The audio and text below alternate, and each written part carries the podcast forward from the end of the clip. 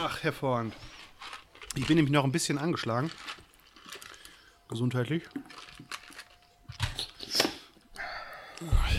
Noch von vor Weihnachten. Oh, das zieht sich aber lange. das sagt mein Arzt auch. aber Podcastverbot hat er mir äh, nicht erteilt. Nicht? Ja, zum Glück.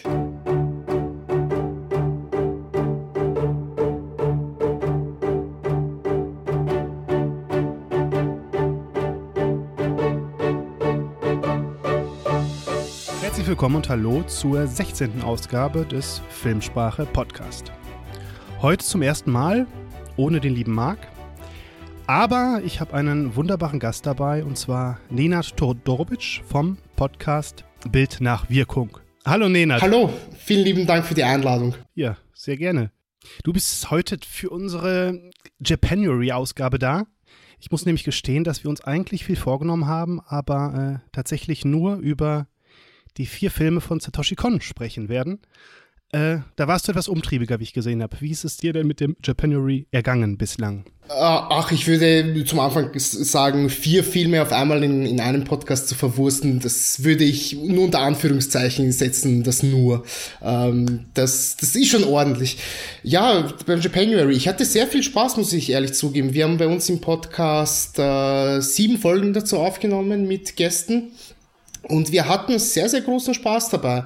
Ähm, viele, viele tolle Filme gesehen. Ich war einmal im Kino, habe dort Your Name gesehen und ein paar Klassiker nachgeholt. Ähm, es hat sich eine wirklich sehr, sehr schöne Bandbreite an Filmen ergeben, die ich noch nicht kannte und die auf jeden Fall ähm, meinen Jänner bereichert haben.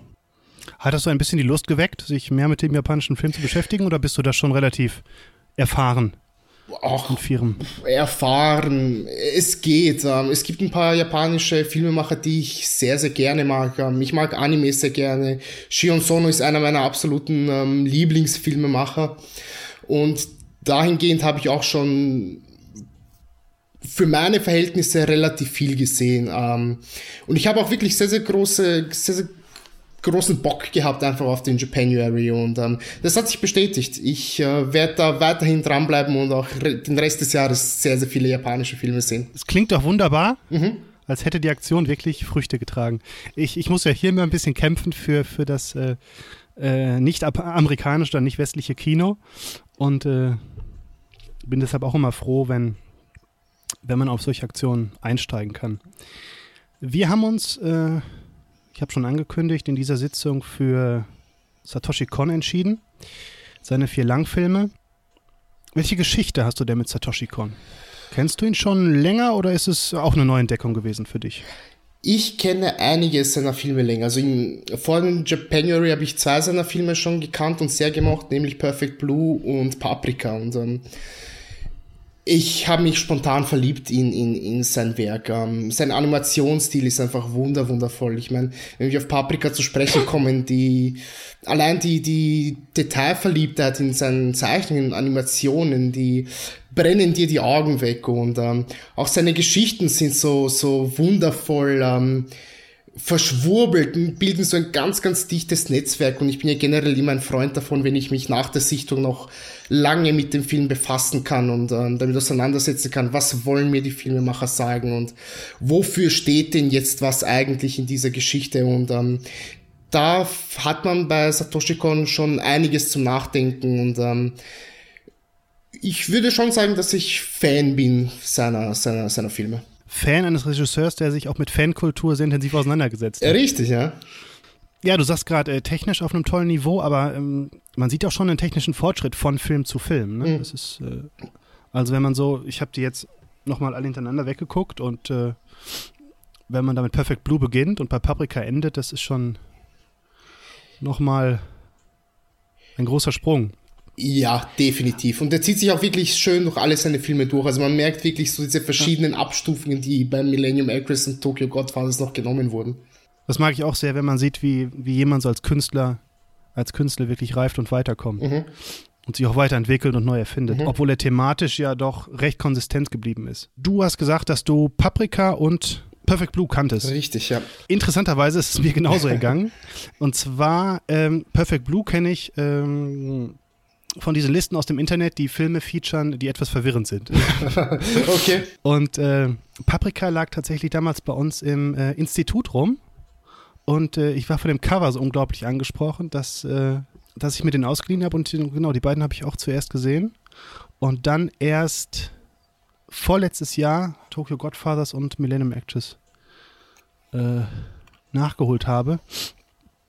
Ähm, ich würde aber einfach mal sagen, bevor wir äh, noch viele Worte verlieren, lass uns doch einfach mal an den ersten Film gehen.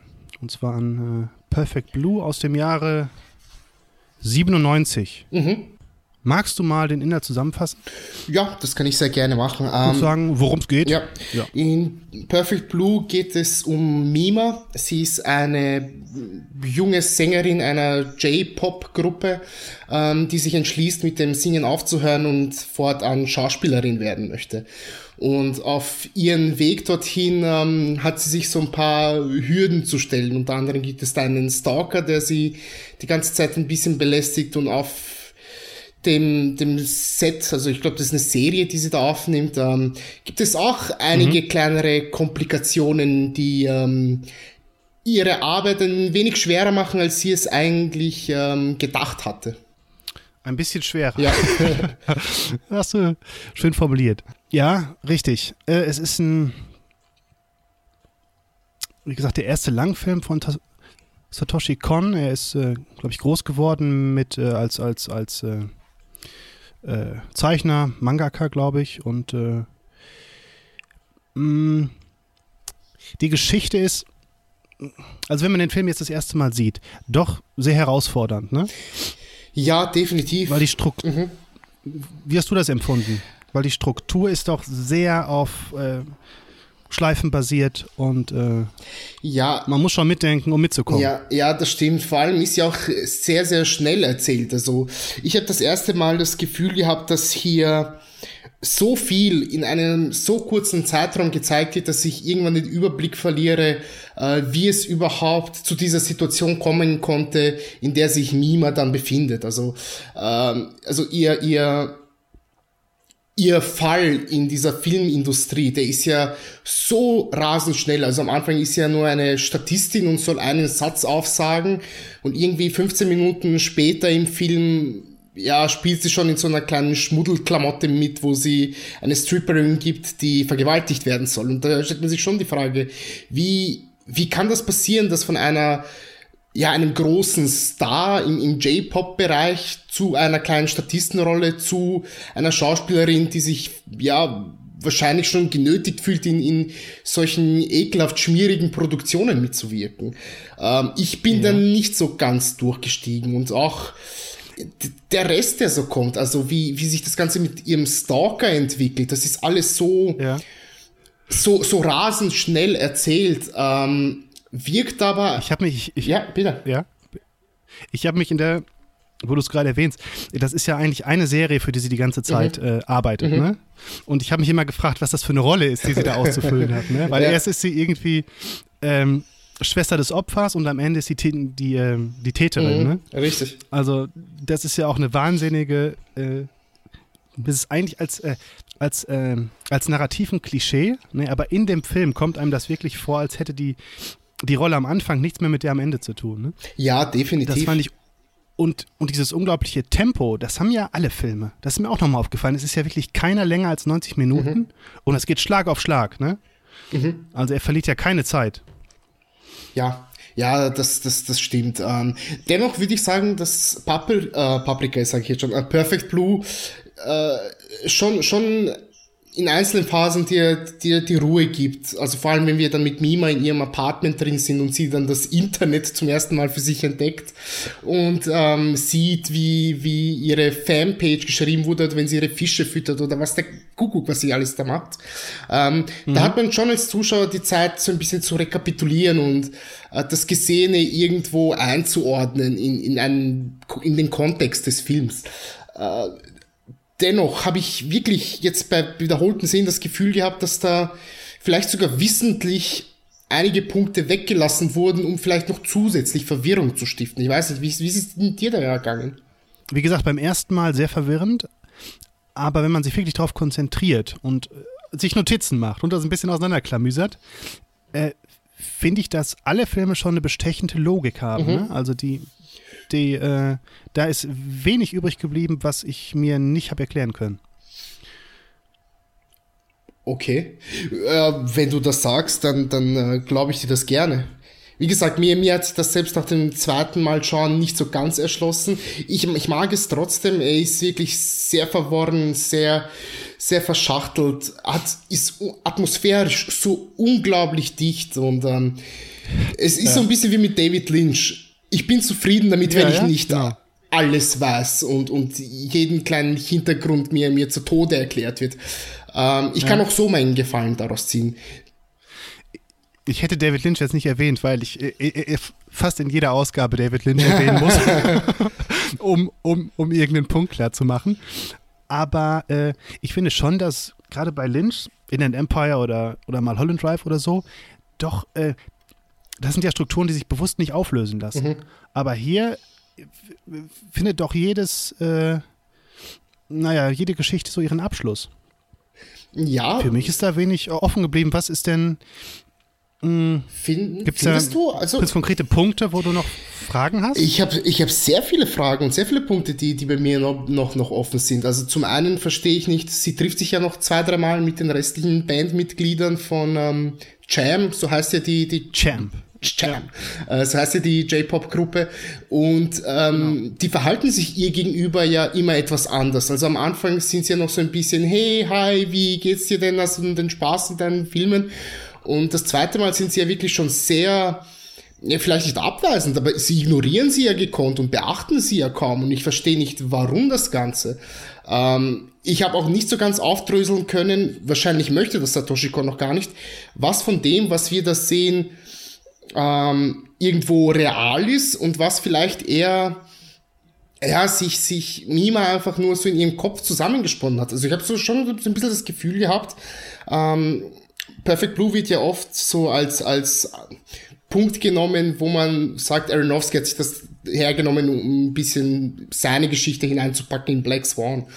Und ich sehe da. Es gibt ja genau Szenen eins zu eins, ja, ne? zum Beispiel in der Badewanne. Richtig, ja. aber die ist ja in Requiem for a Dream die Badewannenszene. Ja, genau, aber ist auch von Aronofsky. Ja, ja, genau. ja, ja, das stimmt, das stimmt. Ja. Was ich jetzt aber vor allem meinte, ist eben dieses, dieses ähm, junge, unbetuchte Sternchen, das zum Star wird und dabei schon mhm. so ein mhm. bisschen äh, schizophrene Züge entwickelt und äh, weder wir noch sie weiß, was von dem, was wir sehen, ist denn real? Was passiert denn da wirklich? Ähm, gibt es diesen Stalker überhaupt? Wird sie überhaupt verfolgt? Wie kommt es zu den ganzen Morden in ihrer Umgebung? Also ich habe da nicht so ganz herausfinden können, ähm, was was da ist. Ja, also natürlich, sobald man, wenn man in eine neue Szene kommt, dann weiß man bei Satoshi Kon natürlich nie, äh, wo man sich gerade befindet, auf welcher Ebene. Ist das jetzt Film? Ist das Realität? Ist das, wo befinden wir uns gerade mhm. halt?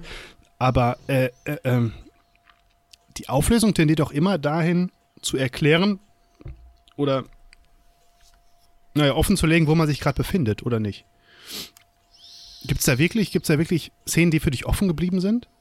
Also das mit, dem, mit der Band, das ist ja äh, okay, man kann vielleicht ihre Motivation nicht ganz nachvollziehen, aber doch ist es, hat es doch eine konsistente, äh, eine konsistente Realität, ne? Also man, man kann das schon verstehen, dass, dass sie gegenüber der, der, der Verräterin sozusagen etwas kälter dann eingestellt sind. Ne? Also das ist etwas, wo, wo sich bei mir überhaupt keine Fragen. Äh, mhm. Ich bin nur, ich bin, ich bin nur verwirrt, weil, weil das ein bisschen inkonsequent erzählt ist, weil ähm, die Bandmitglieder ja? wissen ja vorher schon darüber Bescheid und ähm, sie geben ja das letzte Abschiedskonzert und sie sind ja auch happy damit. Sie wünschen ihr ja alles Gute und ähm, ja, sie akzeptieren einfach ihre Entscheidung und, und umarmen sich ja noch zum Schluss und, und, und es ist ja vollkommen in Ordnung für die, für die, für die anderen beiden Damen mhm. da. Ähm, und auch das zweite Mal, wenn sie sich sehen, tauschen sie sich ja aus und Mima fragt, hey, wie geht's denn weiter mit euren Auftritten und äh, habt ihr noch Probleme mit diesen Punks, die die ganze Zeit die, die Konzerte stören? Wobei ich mich da auch gefragt habe, äh, das müssen schon arge Typen sein, wenn die zu viert ein ganzes Konzert in ihre, in ihre Einzelteile hauen können, aber okay. Ja, absolut. Äh, und ähm, deswegen ist dieser, dieser Sprung, wenn sie sie dann das zweite Mal sieht, so, so unerklärlich für mich. Also, was, was hat sich denn in der Zwischenzeit geändert? Ja. Ja. Also, ich, ich habe das wirklich, wirklich nicht so wahrgenommen, den Sprung. Vielleicht waren dafür auch einfach zu viele Sprünge in dem Film. Ja. ja. Das Opening. Mhm. Allein das Opening. Ne? Wir fangen ja im Grunde in einem Power Rangers Setting an. Ne? Ja. Was sich dann im Grunde wie wie man es auch von David Lynch kennt, äh, plötzlich als, als, als, äh, als Bühne empuppt. Mhm. Ne? Und äh, ich habe immer das Gefühl, als würde Satoshi Kon wirklich programmatisch da so seinen, seinen Filmstil schon mal, äh, schon mal vorführen, weil das wirklich ein Mittel ist, zu dem er immer und immer und immer wieder zurückkommt. Ne? Ist das für dich denn in diesem Film eher so äh, ja, leerer Stil gewesen oder hatte der Film auch wirklich was mitzuteilen, wenn man mal so direkt fragt? Uh, in, in, dieser Szene jetzt am Anfang meinst du oder generell? Generell. Ach. Ist das etwas, was sich so im Laufe des Films überlebt? Mm.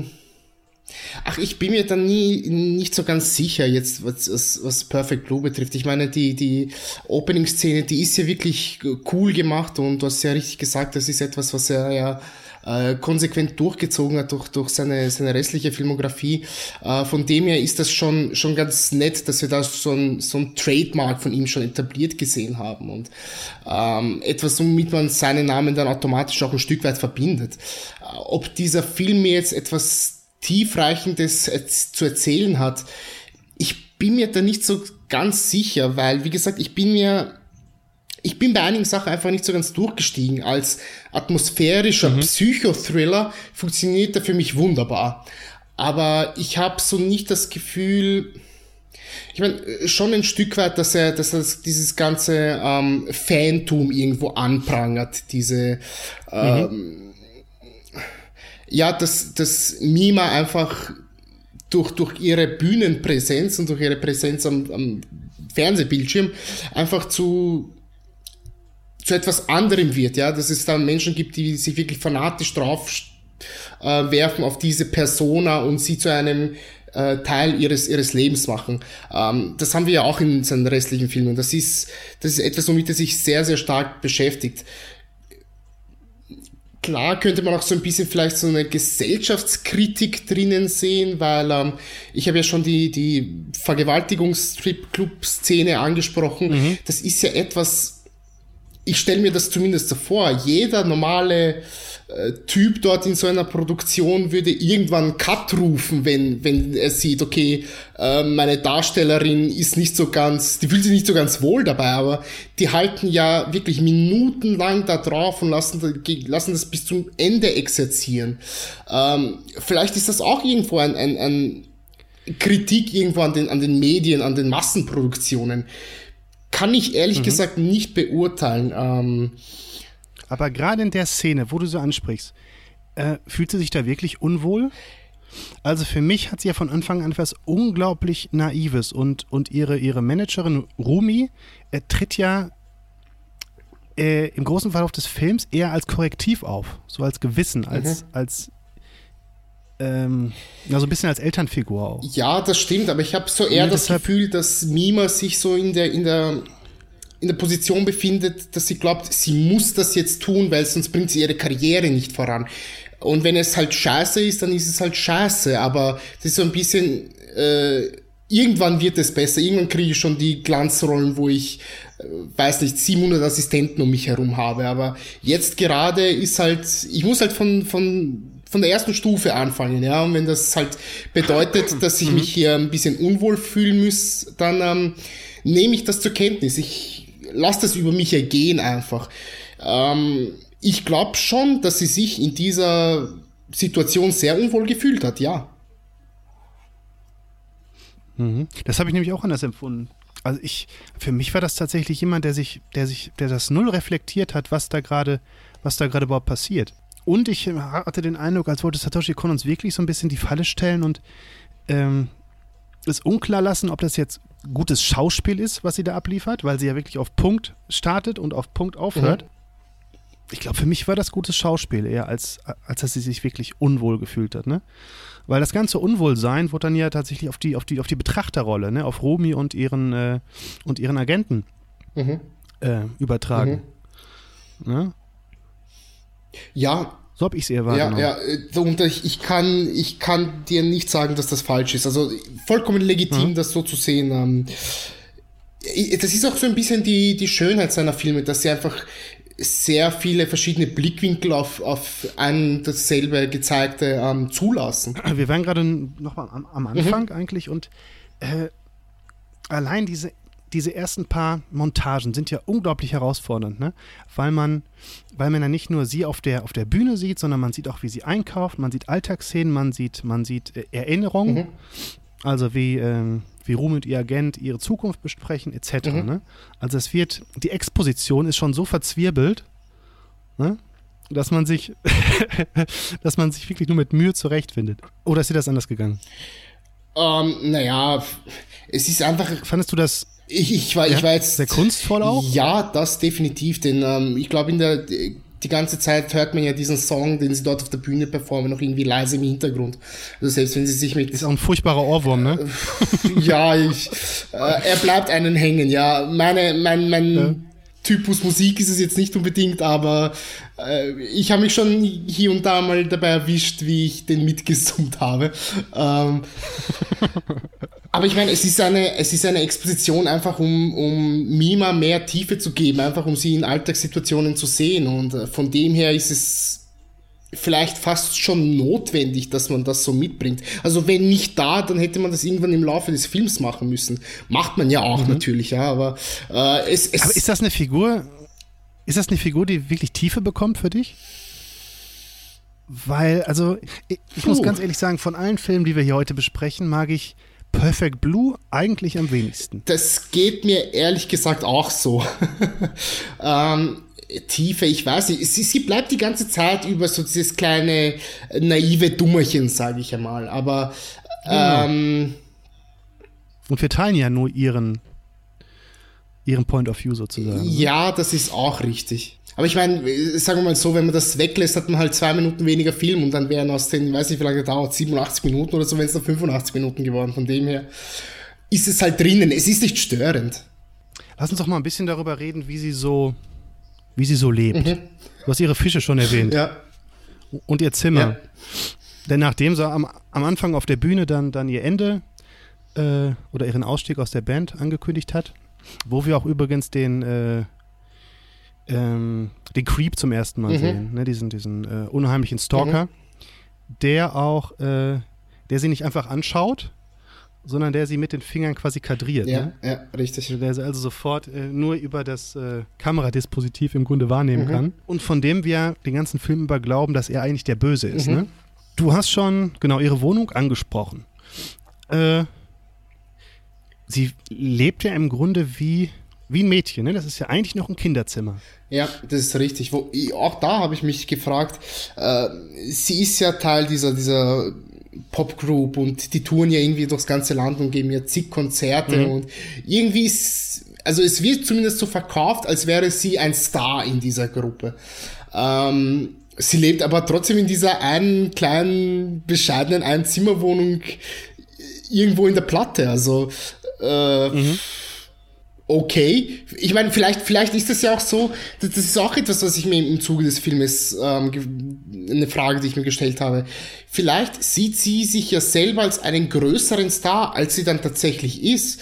Denn ich meine, ich habe ja schon die Punks angesprochen, die irgendwie das äh, ganze Mobiliar da irgendwo verteilen, während, sie da herumstenkern und das, die, die, die äh, Konzerte boykottieren vielleicht sind es ja keine so großen Bühnen, sondern es sind, keine Ahnung, so Veranstaltungen irgendwo in einem Einkaufszentrum, wo vielleicht 30 Leute erscheinen. Und vielleicht hat sie äh, nur 500 Fans und nicht 5 Millionen Fans. Und es wird auch an einer Stelle erwähnt, dass sie noch nie in den Charts waren, ne? Also das erste Mal in den Charts sind sie doch sind doch erst die beiden, dann, nachdem sie schon längst mhm. ausgetreten ist. So groß ist sie tatsächlich ja. nicht. Äh, und sie soll ja auch ihren nächsten Sprung äh, über die Schauspielerei schaffen. Mhm. Ne? Bist, du, bist du ein bisschen vertraut mit der J-Pop-Szene? Ganz nicht, und ne? gar nicht, nein. dass, du das, dass du das beurteilen kannst. Nein, nein. Deswegen habe ich mich ja auch gefragt, ich meine, sie gibt ja ihren Abschied aus der Band bekannt, noch bevor sie überhaupt mit der Schauspielerei gestartet ist. Also äh, mhm. es gibt ja, ich meine, keine Ahnung, ich bin, mir, ich bin überzeugt davon, dass Lady Gaga beides parallel machen kann. Ja, Lady Gaga, aber hier scheint tatsächlich eine sehr strenge Trennung äh, ja, zu, zu, ja. Ne? Ja. Es wird auch gesagt, sie, sie ist keine, sie ist jetzt keine, du bist jetzt nicht mehr das, sondern du bist jetzt das, ne? Und diese strikte Trennung wird ja im Laufe des Films immer weiter, immer weiter eingerissen. Ne? Mhm. Das fängt ja auch dadurch an, du hast es vorhin schon erwähnt, dass, äh, dass ihr Kinderzimmer infiltriert wird. Und zwar über einen, äh, über einen Macintosh. Äh, über einen Computer mit, mit Internetanschluss. Mhm. Äh, fand ich übrigens auch nochmal sehr interessant zu sehen, so wie, wie das, äh, wie so das Internet in den in seinen Anfangsjahren, sagen wir mal so, äh, dargestellt wurde ne? und als ja. dramaturgisches Mittel eingesetzt wurde. Ja. Und äh, hast du auch schon gesagt, äh, Satoshi Kon ist ein, ein Filmemacher, der auch so in Netzwerken denkt, in Netzwerkstrukturen, ne? und dem im Grunde dieses, dieses neue Medium äh, sehr zu Pass kam als, als erzählerisches Mittel. Mhm. Denn vielleicht sollte man das noch äh, kurz erklären. Sie, ähm, sie wird auf eine Fanseite hingewiesen, äh, die zu ihr entstanden ist. Mhm. Und äh, damit entbrennt ja so ein bisschen der Kampf auch um die, um die Deutungshoheit, ne? Also das ist ja so ein bisschen die Plattform, auf der das Ganze äh, aufgetragen, äh, ausgetragen wird. Denn es ist nicht nur eine Fanseite, es ist äh, eine Fanseite in Form ihres Tagebuchs, was aber von jemand anderem geschrieben wird. Ne? Und wir wissen ja lange, lange in dem Film nicht, äh, wer das ist. Mhm. Wir wissen nur, wer der äh, interessierteste Leser ist und das ist äh, der ihr Stalker. Mhm, mhm. Ich habe mal eine Frage an dich zum Stalker. Ähm, hat dich seine, sein äußeres Erscheinungsbild gestört? Also ich finde, der ist schon.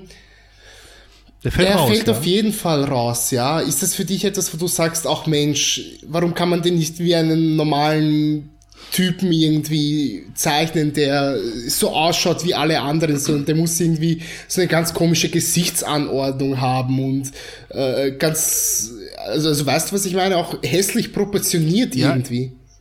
Ja, ja, auf jeden Fall. Also man kann ihm, man erkennt ihn wieder. Ja. Man erkennt ihn auch in der Menge wieder, was sie ja auch mehrfach tut. Ähm, aber man kann so nichts wirklich keine Person mit ihm verbinden, habe ich so das Gefühl. Ne? Das ist wirklich mehr so eine Fratze. Mhm. Und insofern fand ich das schon äh, sehr gelungen in dem Zusammenhang, ja. Ja. Wie ging es dir dabei? Ich fand es vielleicht ein Stück weit zu plakativ. okay. Ich meine, man muss ja, man muss ja bedenken, der, der Film ist ja wirklich mit einem relativ geringen Budget gedreht worden und ich, das, es waren mhm. vielleicht so zwei Handvoll Animateure, die dran gesessen sind. Und ähm, er ist schon sehr sehr roh gezeichnet, sage ich mal. Also der, der, der Zeichenstil ist schon, boah, man muss damit schon klarkommen. Also es ist jetzt nicht so die, die Hochglanzpolitur drüber äh, gefahren worden. Er, erinnert, er, erinnert ein bisschen ans, ans Fernsehen, auch an der ja, ja, ja, ja, ja, definitiv, definitiv, da gebe ich dir recht. Ähm, von also gerade wenn man das Publikum sieht und man sieht kein einziges mhm. Gesicht, da ist, ist wirklich keine Struktur mhm. drin, ne, sondern es sind alles nur wirklich, es ist leere Gesichter. Ja, äh, ja. ja das kann schon, kann schon irritieren. Ja, ja. Ich meine, vielleicht ist es ja so, so ein Mittel, das sie verwenden mussten, um ihn, wie du schon richtig gesagt hast, aus, diese, aus äh, der Menschenmasse herauszuheben. Kann sein. Mhm. Und halt, es ist auch eine hässliche männliche Fratze, ne? Ja. Das, äh, ist, ist ja bewusst keine Frau und es ist ja ein roter Hering, den der Film ja. ein bisschen auswirft, lange ja. Zeit. Ähm, wollen wir mal ein bisschen über die Serie sprechen? Weil das, was in dem Film passiert, wird ja über die Serie, in der Mima dann, äh, dann erst eine kleine und dann eine immer größere Rolle hat, ja auch äh, gespiegelt und fortgeführt. Ne? Also mhm. es ist ja eine äh, Krimiserie, glaube ich. Ja, das ist richtig. Krimi-Thriller mit dem Titel Double Bind, ne, was ja auch schon äh, äh, auch sehr plakativ mhm. ist. Ne? Double Bind, für die, die es nicht wissen, ähm, also die Doppelbindungstheorie sollte dazu dienen, äh, Schizophrenie zu erklären. Und zwar nicht als, so steht es auf Wikipedia, nicht als, als, als, als, äh, als internen Vorgang, sondern als, als Beziehungs, als Beziehungsgeschehen. Ne? Mhm. Ne? Im Beziehungsgeschehen begründet. Und das ist ja etwas, was der Film auch der, noch die ganze Zeit macht. Die Figur Mima, wie ich schon erwähnt habe, die bleibt für mich eigentlich äh, immer etwas leer, etwas naiv, etwas, wie gesagt, nicht wirklich angekommen in der Welt und ihre ganzen, ihr ganzes Innenleben wird externalisiert, ne? findet sich wirklich in den, ähm, na, also in Film- und Serienklischees tatsächlich wieder. Ne?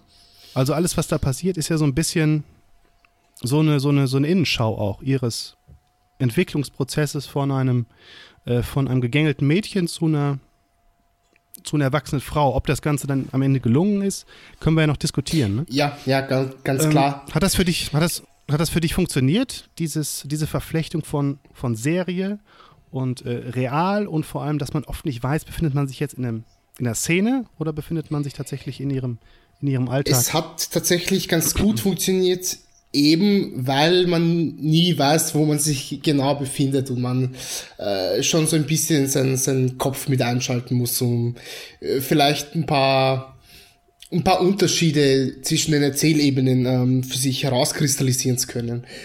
Ähm, ich kann dir jetzt auch nicht immer zu 100% sagen, in jeder Szene, das passiert nur in Mimas Kopf, das passiert in der Realität und das passiert nur in der Serie.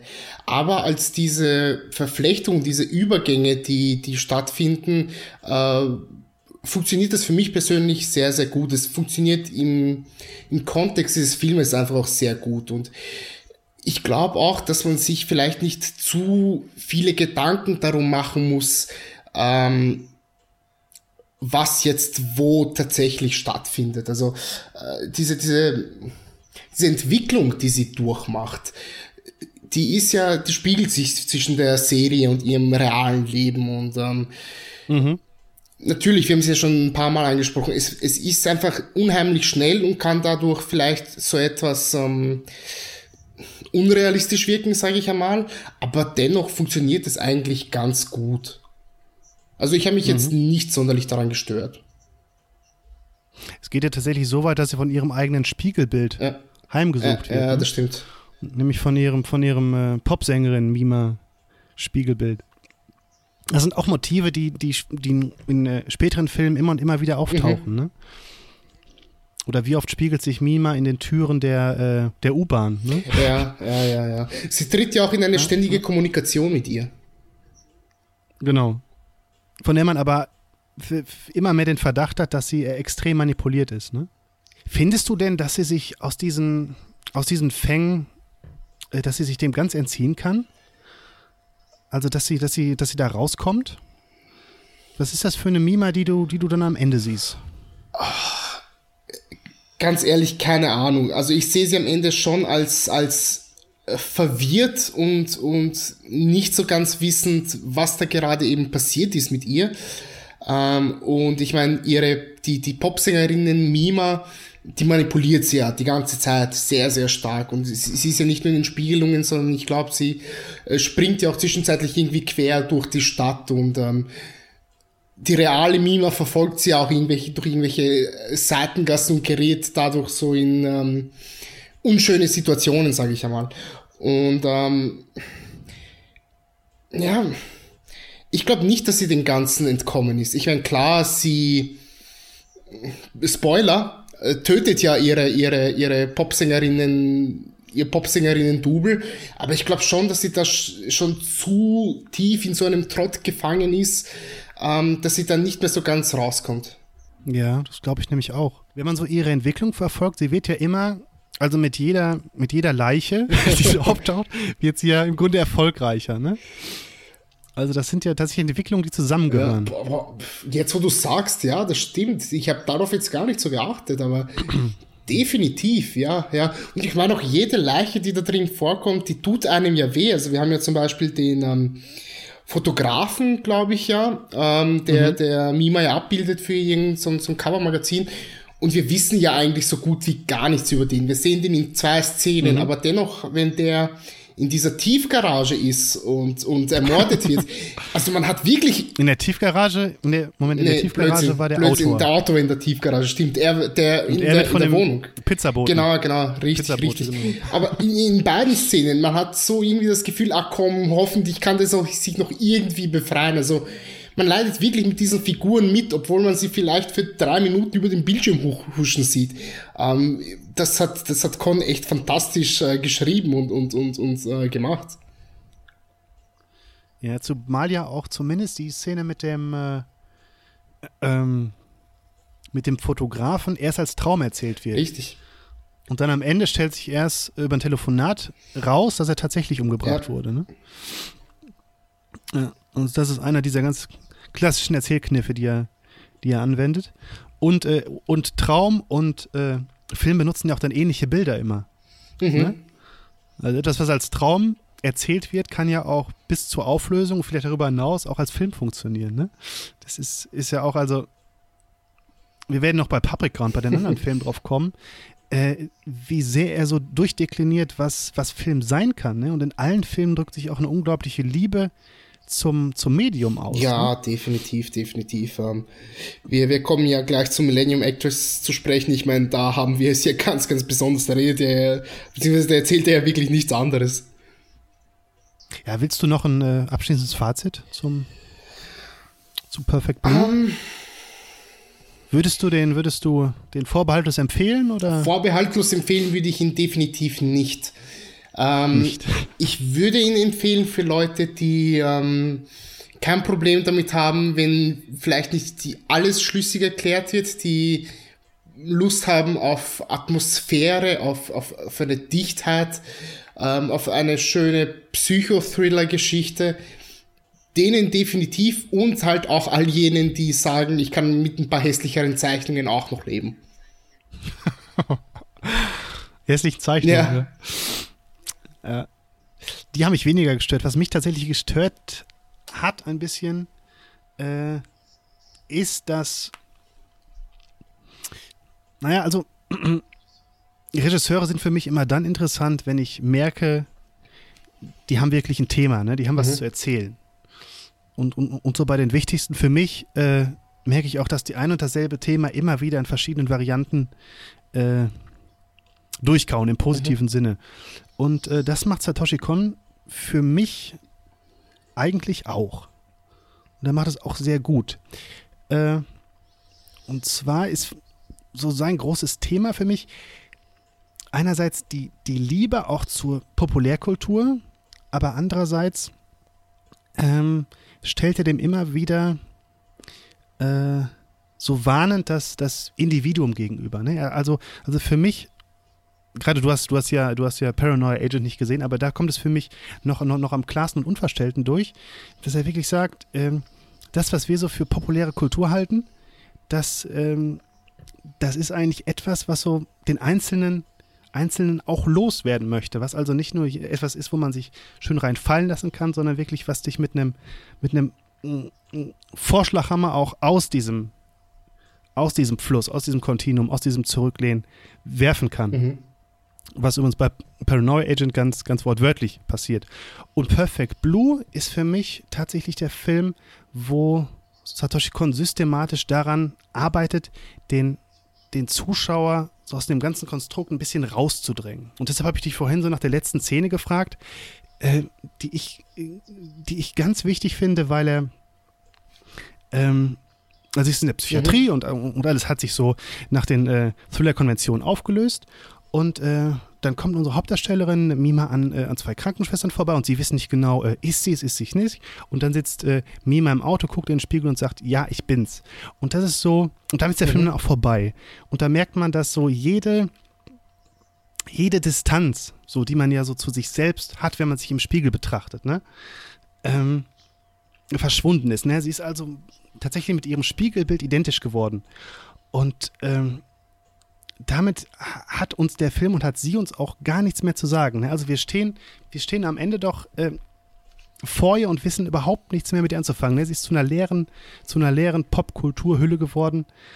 Ähm, und äh, das werfe ich dem Film so ein bisschen vor, dass er vielleicht diesem, äh, dieser Strategie äh, erlegen ist. Und ich finde auch jetzt, wenn wir zu Millennium Actress kommen, dass das ein Film ist, der, der ganz entschieden dagegen arbeitet, ne? der den Zuschauer wieder ganz bewusst mit, mit einbindet. Mhm. Uh, okay. Okay, ja. Wollen wir gleich zum Millennium Actress kommen? Mhm. Äh, es sei denn, du hast da noch ähm, irgendwas. Ähm, nein, zu Perfect Blue habe ich ähm, nichts mehr zu sagen. Wie, wie gesagt, ähm, für mich ist es tatsächlich der schwächste Satoshi Kon, aber dennoch mhm. immer noch ein sehr, sehr guter Film. Ja. Das können wir so stehen lassen. Wirklich schlecht ist, ist ja. tatsächlich keiner von den vier. Ja, dann kommen wir doch zu Millennium Actress aus dem Jahr 2001. Mhm. Äh, es geht wieder um Film und es geht wieder um eine Schauspielerin. Richtig. Äh, ich bin den Namen nicht gut. Vielleicht kannst du mir da helfen. Das war die. Äh, Chio Fujiwara. Sie heißt Chio genau. Fujiwara. Genau. Genau. Ist eine gealterte Schauspielerin, die von einem äh, Dokumentarfilmer auf, aufgesucht wird, der mit ihr über ihr Leben sprechen möchte. Und gemeinsam werden wir dann in ihre Erinnerung geworfen. Und ihre Erinnerungen sind gleichzeitig Filmbilder und auch Bilder aus ihren Filmen. Mhm. Denn, wie gesagt, sie war eine erfolgreiche Schauspielerin. Und wir entdecken darüber nicht nur die Filmgeschichte, sondern auch die Geschichte Japans. Und ähm, naja, Millennium Actress versucht so, dass nicht nur das Leben eines Menschen zu erzählen, sondern erzählt uns auch so ein bisschen von den von den Sehnsüchten. Und von der Frage, warum wir überhaupt ins Kino gehen. Und äh, naja, wie filmische Bewegung vielleicht mit der Bewegung unseres Herzens zusammenhängt. Äh, wie hat er dir gefallen? ähm, minimal besser als Perfect Blue. Ich habe andere Kritikpunkte, die ich an äh, Millennium Actress ähm, machen könnte. Wenn du minimal besser findest, was sind denn äh, deine Kritikpunkte? Ich, ich fange mal mit dem Positiven an. Das, das Positive ist, dieser Film ist tatsächlich verdammt lustig. Denn äh, wir haben ja den Dokumentarfilmer und wir haben den Kameramann. Und ähm, der Dokumentarfilmer ist ja ähnlich wie der Stalker in, Perf in uh, Perfect Blue äh, wirklich vernarrt in, in, in Shioko, die, äh, ja, wie du es gesagt hast, ein alternder Filmstar ist in einem Studio, das jetzt abgerissen wird und äh, deswegen soll ein, mhm. ein, ein, ein Lebenswerk über sie erstellt werden. Und er kennt ja wirklich jede einzelne Zeile aus jedem einzelnen Film von ihr. Und ähm, der, der, der Kameramann, der ist so ein bisschen als, als phasenweise als Comic Relief drin, der immer so die, diese Absurditäten ein bisschen mitkommentiert und ähm, quasi auch die vierte Wand durchbricht, weil er dem Zuschauer immer und immer wieder klar macht, mhm. das, was hier gerade passiert, ist Film. Das hat nichts mit dieser mhm. real erzählten Geschichte zu tun. Und ähm, es sind zwei vollkommen unterschiedliche Beobachtungskonzepte ja, ja. auch, die dahinter stecken. Ne? Der eine ist permanenter Bau und der andere weiß ja manchmal gar nicht, befinden wir uns jetzt schon im Film? Also gerade der mhm. Kameramann, was filme ich hier gerade? Richtig, richtig. Ne? Und ich meine, der, der, also der Dokumentarfilmer, der ist ja auch immer in, in, ja. voller Montur, also der ist dann wie ein Samurai angezogen oder wie ein Polizist oder äh, wie ein Astronaut, alles mögliche. Und ich glaube, der Dokumentarfilmer ist bis auf den Astronauten immer in seiner üblichen Klamotte drin. Ja, ja was im Dokumentarfilm auch unterschiedlich steht. Ne? Ja. Das ist auch so ein Gag, der dann, ja, der stimmt. Dann immer und immer wieder kommt. Stimmt, ja. ja. Aber auch das kommt, kommt tatsächlich sehr überraschend, ne? Dass man sich plötzlich da nicht nur in der Erinnerung befindet, sondern, äh, sondern im Film. Ja, ja. Und die Übergänge, die Übergänge sind auch so wundervoll ja. fließend. Also wir haben da beispielsweise erinnere ich mich, dass ähm, Shioko reitet auf so einem Pferd quer durch die Walachei und wenn man so möchte, die Kamera mhm. schwenkt ja um und auf einmal befinden wir uns ja in einer ganz anderen Szene, aber dennoch wird das so flüssig übergeleitet und, und, und wirkt einfach so wie, wie ein geiler Punch, der gerade gemacht wird. Ähm, das, also in dem Aspekt ist, ist Millennium Actress viel verspielter als Perfect Blue, was ich auch ähm, sehr, sehr schön finde und was wir ähm, in Paprika dann ja auch noch zu sehen bekommen. Mhm. Ja, Perfect Blue dreht sich so mehr ja, im Kreis, ja, ne? Und, und, und, und Millennium Actress geht halt immer, immer weiter. Also das, so das Gefühl der Sehnsucht ist, ist echt total zentral für diesen, für diesen Film und auch die Frage, wie, wie übersetze ich überhaupt sowas in filmische mhm. Bewegung? Ne? Das ist ja ein Film, der, der nie wirklich stillsteht. Ja, ja, ja, das stimmt. Ne? Und, man, und, man sollte ja auch noch die Musik erwähnen von, von äh, Susumi Hirasawa die ja auch Paprika zu dem macht, was er, was er ist. Oh ja. Ne? Das ist ja ein Mords, ein Mords Oh ja, das stimmt. Ne? Das stimmt, ja. das stimmt. Ähm, du, du hast ja diese Sehnsucht als zentrales Element des Films gesehen. Ähm, mhm. Ich sehe gleichzeitig auch so ein bisschen die, die Aussage, dass die Reise das Ziel sein sollte, beziehungsweise da auch ist, denn ähm, wir haben es ja gar nicht angesprochen, Shioko äh, wird ja mehr durch ein paar glückliche Umstände kommt sie zur, zur äh, Schauspielerei und trifft einen Mann, der ihnen einen, der ihr einen geheimnisvollen Schlüssel übergibt. Und ähm, mhm. sie ist danach beständig auf der Suche nach diesem, nach diesem Typen, der von der Polizei verfolgt wird, weil er irgendetwas ganz, ganz Böses gemacht hat. Und ähm, sie wird ja nur Schauspielerin, weil sie ihn irgendwann finden möchte, weil sie hofft, dass er irgendwann ähm, einen der Filme sehen wird, wo sie drin auftaucht. Und all diese Rollen, die sie übernimmt, ja. da ist ja auch diese, diese permanente Sehnsucht und die Suche nach ihrem männlichen mhm. Ebenbild. Also wir haben das ja in dieser Samurai-Geschichte, wo sie, ja, ja, wo ihr, ihr Kaiser, Fürst, was, was auch immer der, der, der Typ sein soll, ähm, hinter den feindlichen mhm. Linien dann gefangen genommen wird und äh, sie sich dann mhm. ja auf die Reise nach ihm macht. Wir haben das, ähm, dass sie Astronautin ist und dann zum Mond geschickt werden soll, weil sie ihren, ihren Liebsten sucht. Und äh, so zieht sich mhm. das ja auch durch ihre komplette filmische Karriere mhm. durch. Und ähm, Genau, das kommt in den Erzählungen ja, immer wieder ja, vor. Richtig, ne? richtig. Und man kann ja auch sagen, Spoiler, äh, sie findet den Typen ja nie wirklich. Sie ist ein, zwei Mal ähm, knapp dran, aber er ist, er ist trotzdem nie da. Und ähm,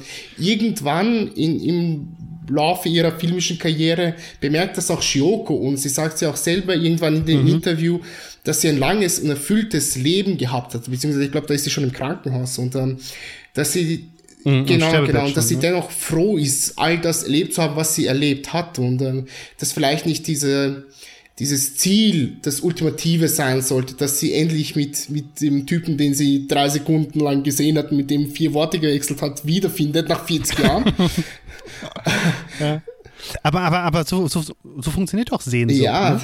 Also Sehnsucht, Sehnsucht will ja nicht ankommen. Ja, ja, das stimmt. Das stimmt.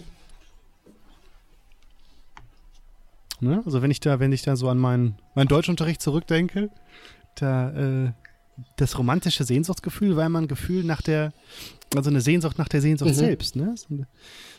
Und äh, das taucht ja auch, äh, auch wieder auf. Ja? Ähm, also wenn ich so über den Film nachdenke, dass ich hatte erst meine Probleme mit dem mhm. Film tatsächlich, weil ich ihn als reines Nostalgiewerk gesehen mhm. habe. Dann hat sich aber ein bisschen geändert. Hattest du, hattest du das Problem auch oder? Also für mich war das nur so was Schmachtendes und, und tatsächlich etwas. Also ich hatte am Anfang Probleme mit dieser, mit diesem Setup, dass sie, dass sie jemanden sucht und das ganze Leben eigentlich nach dem, nach, äh, hinter einem und demselben Mann her ist, der aber, aber schon lange tot ist. Hat das für dich funktioniert als, als Konstrukt? Ähm, ja, es hat eigentlich schon ganz gut funktioniert bei mir. Äh, denn ich meine, diese zentrale Frage, die die ganze Zeit gestellt wird und die, die Suche danach, das, ähm, das ist schon vollkommen okay. Was mich vielleicht, ja,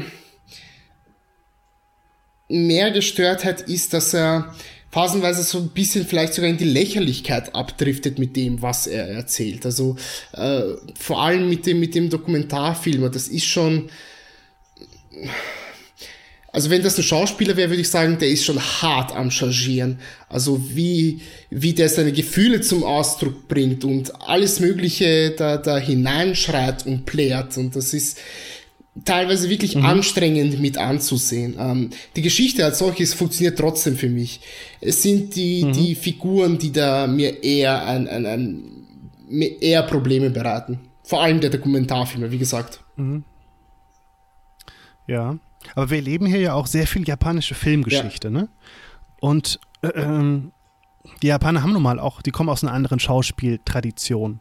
Ne? Also wenn man sich heute im Rahmen des Japaneries oder so Filme von Kurosawa oder so ansieht. Ne, da wird einfach anders geschauspielert. Da, ah, da sind die mit, Gesten einfach mit, größer. Mit Verlaub, und, Toshiro Mifune oder? macht das. Die restlichen Schauspieler, die, die ähm, Schauspieler schon normal, sag ich mal, unter Anführungszeichen. Ja, ja. Äh, also bei Mifune ja. ist das echt teilweise ziemlich arg, was der da abreißt. ja. Aber er reißt auch manchmal einen Film an. Ja, definitiv. Ja. Ja. Ja, mittlerweile sehe ich den Film, sehe ich den Film auch, auch anders. Ich finde, finde allein ganz am Anfang, wie er den, wie er so die, die, diese, hat den Dokumentarfilmer tatsächlich nicht nur als reinen Beobachter, sondern, sondern, sondern als Teilnehmer. Jemand, der, der in jeder Szene auch mhm, mitfiebert, mhm. ne? Und gleichzeitig immer so ihr, ihr, ihr Schutzengel ja. ist, ne?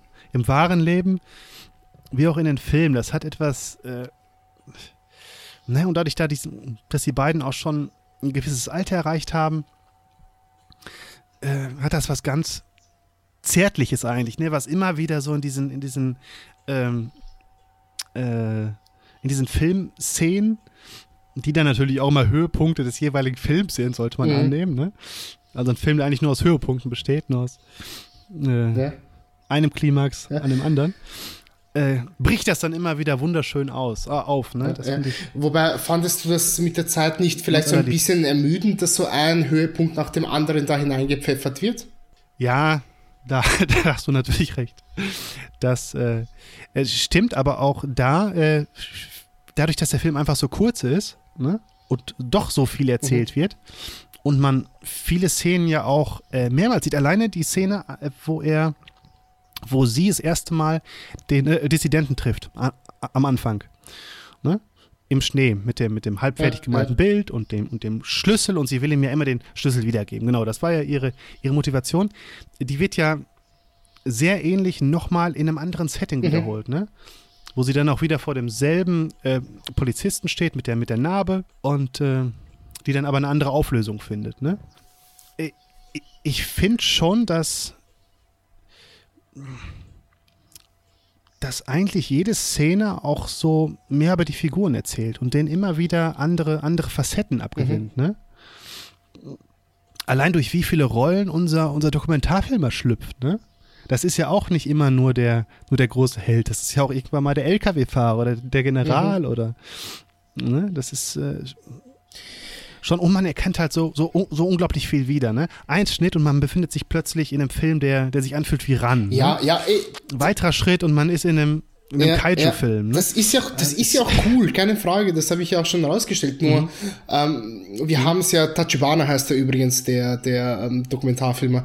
Ähm, er mhm. ist ja immer wieder derselbe Typ. Du hast ihn ja so ein bisschen als, als Schutzengel bezeichnet. Und genau das ist er ja. Immer wenn sie sich irgendwo in eine Ecke manövriert hat, aus, die sie, aus der es ja scheinbar kein Entkommen gibt, wirft er sich ja dazwischen und kämpft dann gegen, gegen den ähm, Mann mit der Narbe im Gesicht oder hält mal ein paar Feinde fern und sagt ja hier, Shioko, renn los, such deinen Geliebten, bli und bla. Mhm. Es ist ja immer wie, immer und immer wieder so ein bisschen dasselbe. Und ob er jetzt LKW-Fahrer ist oder Samurai oder weiß der Teufel was, das ja. ist im Prinzip wurscht. Ja, ja, okay.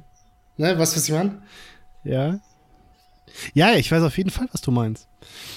Nee, aber dadurch, dass man so von Anfang an merkt, dass da auch, dass er so ein bisschen verliebt ist in sie, ja. Ne? Und ihr eigentlich dabei hilft, äh, ihre große Liebe zu finden, die, ich meine, das merkt man ja schon relativ schnell, dass man, dass es witzlos wäre, wenn sie ihn irgendwo finden würde, mhm. ne? Also ähm, auch Spoiler, aber ich denke, dass wir, wir spoilern ist klar. Sie äh, findet ja nicht ihn, sondern sie findet ihn ja dann. Ähm, also die Szene, in der sie ihm am nächsten kommt, ist ja auf dem Mond. Mhm wo sie dann seine Staffelei mit dem Bild mhm. entdeckt, ne? und im Bild dreht er ja den Rücken zu und verschwindet ja, dann. Richtig. Ja, das finde ich auch nochmal schön, wie er quasi so in der Bildwelt, in dem, in dem Bild in der, der Szenerie verschwindet. Ne? Und dieser Sprung durch die verschiedenen Bildwelten, das ist ja auch etwas, was so Paprika wirklich dann später ganz wortwörtlich Ja, nimmt, ne? definitiv. Also wo man nie weiß, wo endet jetzt, wo endet jetzt meine Welt und wo beginnt die nächste. Mhm. Ne? Ist das ein Film, ähm, ist das ein Problem, was du generell sehen würdest bei Satoshi Kon, dass er, dass sich so die Güte der Filme danach bemisst, wie sehr er so diese, diese Übergänge managen kann? Oder wie, wie sehr er dem so eine Struktur geben kann? Mm, Schon ein Stück weit, ja. Ja. Ähm, ja, definitiv. Also sowohl, sowohl die, diese Übergänge im, in den Animationen als auch dann in seinen Erzählebenen. Und für mich macht ihn das ja auch wirklich aus, dass er, dass er das wirklich so ein bisschen, ähm, mir fällt gerade das deutsche Wort nicht ein, so seamless schafft. Äh, Nahtlos, Nahtlos. Dankeschön. Äh, das, das, das ist schon cool. Ähm, wenn, wenn ich schon bei der Animation bin, eine, eine Frage, die ich dir stellen möchte. Wie bist du denn damit zurechtgekommen? Also wir haben ja teilweise Figuren, die sich irgendwo bewegen, wo man schon deutliche Schlieren sieht, die, die nachgezogen werden. Also das, das, das Ganze wirkt einfach nicht so ganz, ganz flüssig, wenn, wenn man so möchte, die, die Kamera sich so ein bisschen ähm, dreht um 90 Grad und, und die Figur jetzt nicht einfach stoisch zurennt auf die Kamera, sondern vielleicht mal um eine Ecke biegt oder mal einen, einen, einen plötzlichen Ruck zur Seite macht oder so. Das ist, ähm, mir ist es hier jetzt wirklich ganz, ganz besonders stark aufgefallen. Stören stark? Phasenweise, phasenweise Probleme, schon, ja. Natürlich sind es Probleme, die man in allen Animes hat. Ich meine, das hast du, keine Ahnung, selbst in Akira drin, der ja für zig Millionen an Yen gemacht wurde und der immer so hochgehalten wird als, als ähm, animationstechnisches Meisterwerk seiner Zeit. Äh, in Akira ist es mir aber ehrlich gesagt ziemlich wurscht, weil mir die Geschichte einfach so sehr taugt und diese, diese ähm, Liebe zum Detail und alles, was, was da drumherum ist. Ähm, Millennium Actress ist einfach deutlich intimer und deutlich, wie soll ich sagen, lässt die mehr Verschnaufpausen und mal ähm, auch, auch Zeit, dich auszuruhen und dann achtet man einfach auch auf so etwas. Und da muss ich ehrlich zugeben, stört es mich schon, weil es mich so ein bisschen aus dem Kontext des Filmes rausgerissen hat. Das hat's. Also, kann ich nicht sagen. Was mich tatsächlich ein bisschen mehr gestört hat, war die recht eintönige Farbpalette. okay. Also, dass das alles so grau und braun war, ne? Also, das äh, fand ich. ähm, mh, das macht auch Paprika, ist da ist da wirklich eine ganz andere Ja. Nummer, ne? Also, der ist wirklich bunt und hat Geschmack, aber das ist, das ist so ein Punkt, der mich. Weniger die Animation, sondern wirklich die. Diese sehr eintönigen Mhm, Farben. Sogar die Raumschiffe sind am Ende orange oder so. Ja, das stimmt, das stimmt. äh, fand ich, fand ich nicht ganz so, nicht ganz so gelungen. Obwohl manche Szenen tatsächlich atemberaubend waren. Ne? Du hast die, die eine ja angesprochen, wo sie dann in der, das ist fast so eine 2D-Ansicht von der Seite, ne? wo sie dann äh, auf dem Pferd, was ja auch sehr, sehr ähm, stilisiert Mhm. ist dann, ne? Wenn sie also wirklich loslegt und mit dem Pferd über die, über die Dünen reitet und äh, dann durch die Kutsche etc., ne? Das hat mir dann wieder sehr gefallen. Ne? Mhm. aber tatsächlich gerade so ihre Alltagsszenen, ne? Aber die spiegeln natürlich auch die äh, schwierige politische Lage wieder, etc., ne? Aber wirklich attraktiv war das nicht zu jeder Zeit. Kein Augenschmaus. Ja. Ja, ja. Es ist aber auch, auch, auch eine Figur, die sich so ein bisschen einer Prophezeiung erwehren muss, ne? Die ja immer wieder heimgesucht wird von, Äh, von einer alten ja, Frau. ja, richtig. Wobei ich mir, Von wobei ich mir Hexe. da auch nicht sicher bin, ob das vielleicht nur in diesem filmischen Kontext ist. Denn sie sieht ja die alte Frau zum ersten Mal, als sie sich in einem Film ja befindet. Und ähm, Ja, da- das, das ist ja auch eins zu eins übernommen aus ähm, Das Schloss im Spinnwebwald. da habe ich mich nämlich sofort daran erinnert, weil ich die Szene in dem Film schon so unfassbar gruselig fand. okay. Also das ist ja, glaube ich, äh, Kurosawas Macbeth. Ne? Mhm, mhm. Genau, und das ist die Frau, die ihm dann am, am Anfang die Prophezeiung gibt und die hier äh, genau so wieder auftaucht. Äh, ja, ein filmischer Kontext, aber du sagst immer nur ein filmischer Kontext, aber Satoshi Kon erzählt doch eigentlich von nichts anderem, als dass äh, Filme eben mehr sind als, als nur Filme, ne? Dass man tatsächlich diese, diese Realitätsebenen nicht so klar voneinander teilen kann, ne? sondern dass das eine wirklich das andere. Ich bin mir dann nicht so ganz sicher, ob er das im Allgemeinen erzählt, sondern vielleicht eher nur so aus der Sicht von Shioko, die ja ähm, mit, mit ihrem Beruf als Schauspielerin natürlich auch irgendwo die, diese große Liebe verbindet und ähm, vielleicht kann ja sie ein Stück weit nicht ganz. Ähm, man, man kennt es ja auch aus unserem alltäglichen Leben, dass man nicht immer Beruf und Privatleben mhm. trennen kann und dann bei ihr mhm. ist es ja so, sie kann das ja nie trennen. Für sie ist das eine komplexe Welt mhm. und selbst wenn sie in ihrer Rolle drinnen ist, schmachtet sie ja ihrem Liebsten die ganze Zeit hinterher und ähm, von dem her, ja, natürlich ja, sieht man das drin in, in den, in, was, was Satoshi Kon da gemacht wird, aber ich würde das jetzt nicht unbedingt als mhm. ähm, universell geltend äh, äh, äh machen. Mhm. Mhm. Sie ist ja auch jemand, der, das schon richtig gesagt, der am Anfang eigentlich überhaupt keine Lust auf Schauspielerei hat. Ne? Ja, richtig. Der auch eigentlich keine Filme zu schätzen weiß. Und äh, dann am Ende erst so, dadurch, dass sie ihre Sehnsucht lieben lernt, äh, auch so eine gewisse äh, Liebe für den Film dann entwickelt für mhm. sich. Ne? Andererseits im Rahmen der Geschichte ist ja so die Bedeutung des Films schon von Anfang an da, ne? Also es geht ja direkt los mit. Das ist ja alles, alles durch filmische, äh, durch, durch äh, Kinofilter oder so äh, vermittelt, ne? Und wir haben da eine Figur, die sich wirklich erst, erst heimisch, die erst heimisch werden muss und mit sich jetzt selbst ins Reine kommen muss in dieser Welt, ne? Ja, stimmt, stimmt. Das, du hast ja recht, ja. Ähm. Ich will dich auch gar nicht überzeugen. Ich will nur so schildern, wie es mir da. Nee, nee. Äh, dabei wie gesagt, ich, ich würde da in dem Kontext schon auch recht geben, ja. Ähm.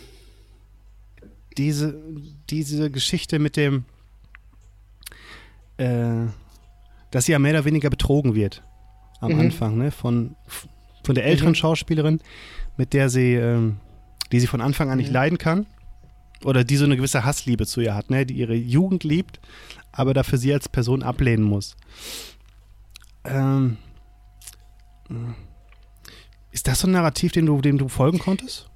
Das du genossen hast oder das zu durchsichtig war? Das war für mich von Anfang an äh, verdammt durchsichtig. Ich meine, wir haben ja auch am Ende wird das, oder gegen Ende, sage ich mal, wird das ja als so großer Twist mit hineingeworfen und äh, das fand ich ja schon so ein Stück weit lächerlich. Also ich würde mal sagen, jeder, der mehr als zwei Filme im Jahr im Kino sieht, wird darauf kommen.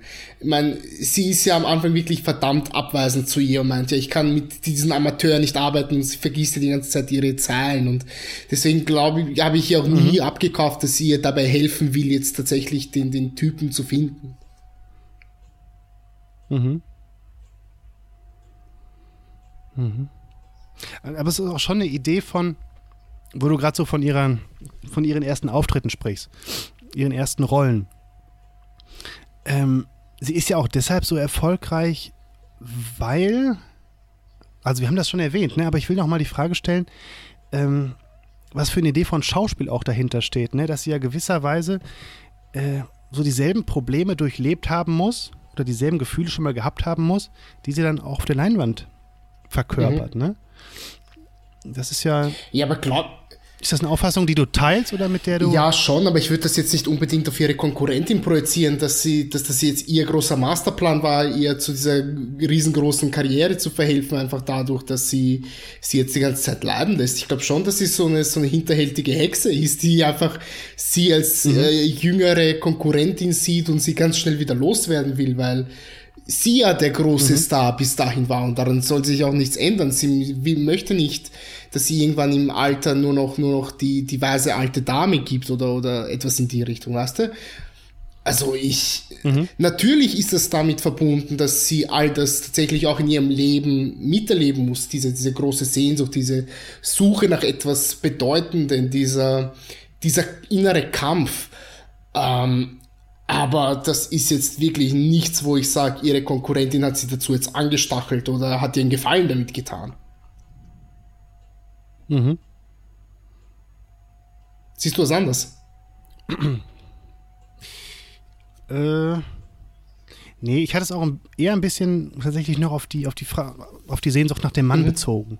Ne? Also das, weil sie dann ja in manchen Szenen wirklich aus sich herausgeht, weil sie gerade nicht weiß, ähm, ob das jetzt Gefühle sind, die sie wirklich hat oder es nicht darauf bezieht oder es nicht dahingehend einschränkt auf die Frage, ob sie diese Gefühle jetzt wirklich hat oder ob sie die in der Szene spielen muss, sondern dass sich das wirklich mhm. deckt und dass sie äh, dass sie deshalb tatsächlich auch am Anfang so als, als äh, sehr authentische Schauspielerin äh, rüberkommt. Ich wollte das auch gar nicht zu, zu, wei zu breit auswalzen.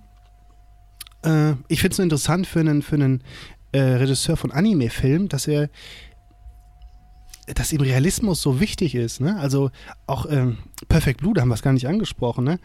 Was kennen wir sonst für Anime-Filme? Ne?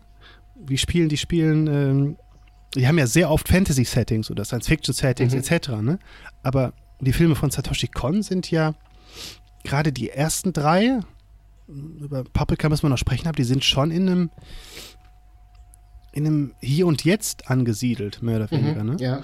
Und sie haben schon, so die unterste Ebene ist immer die unsere empirische Realität, wie wir sie kennen. Ne?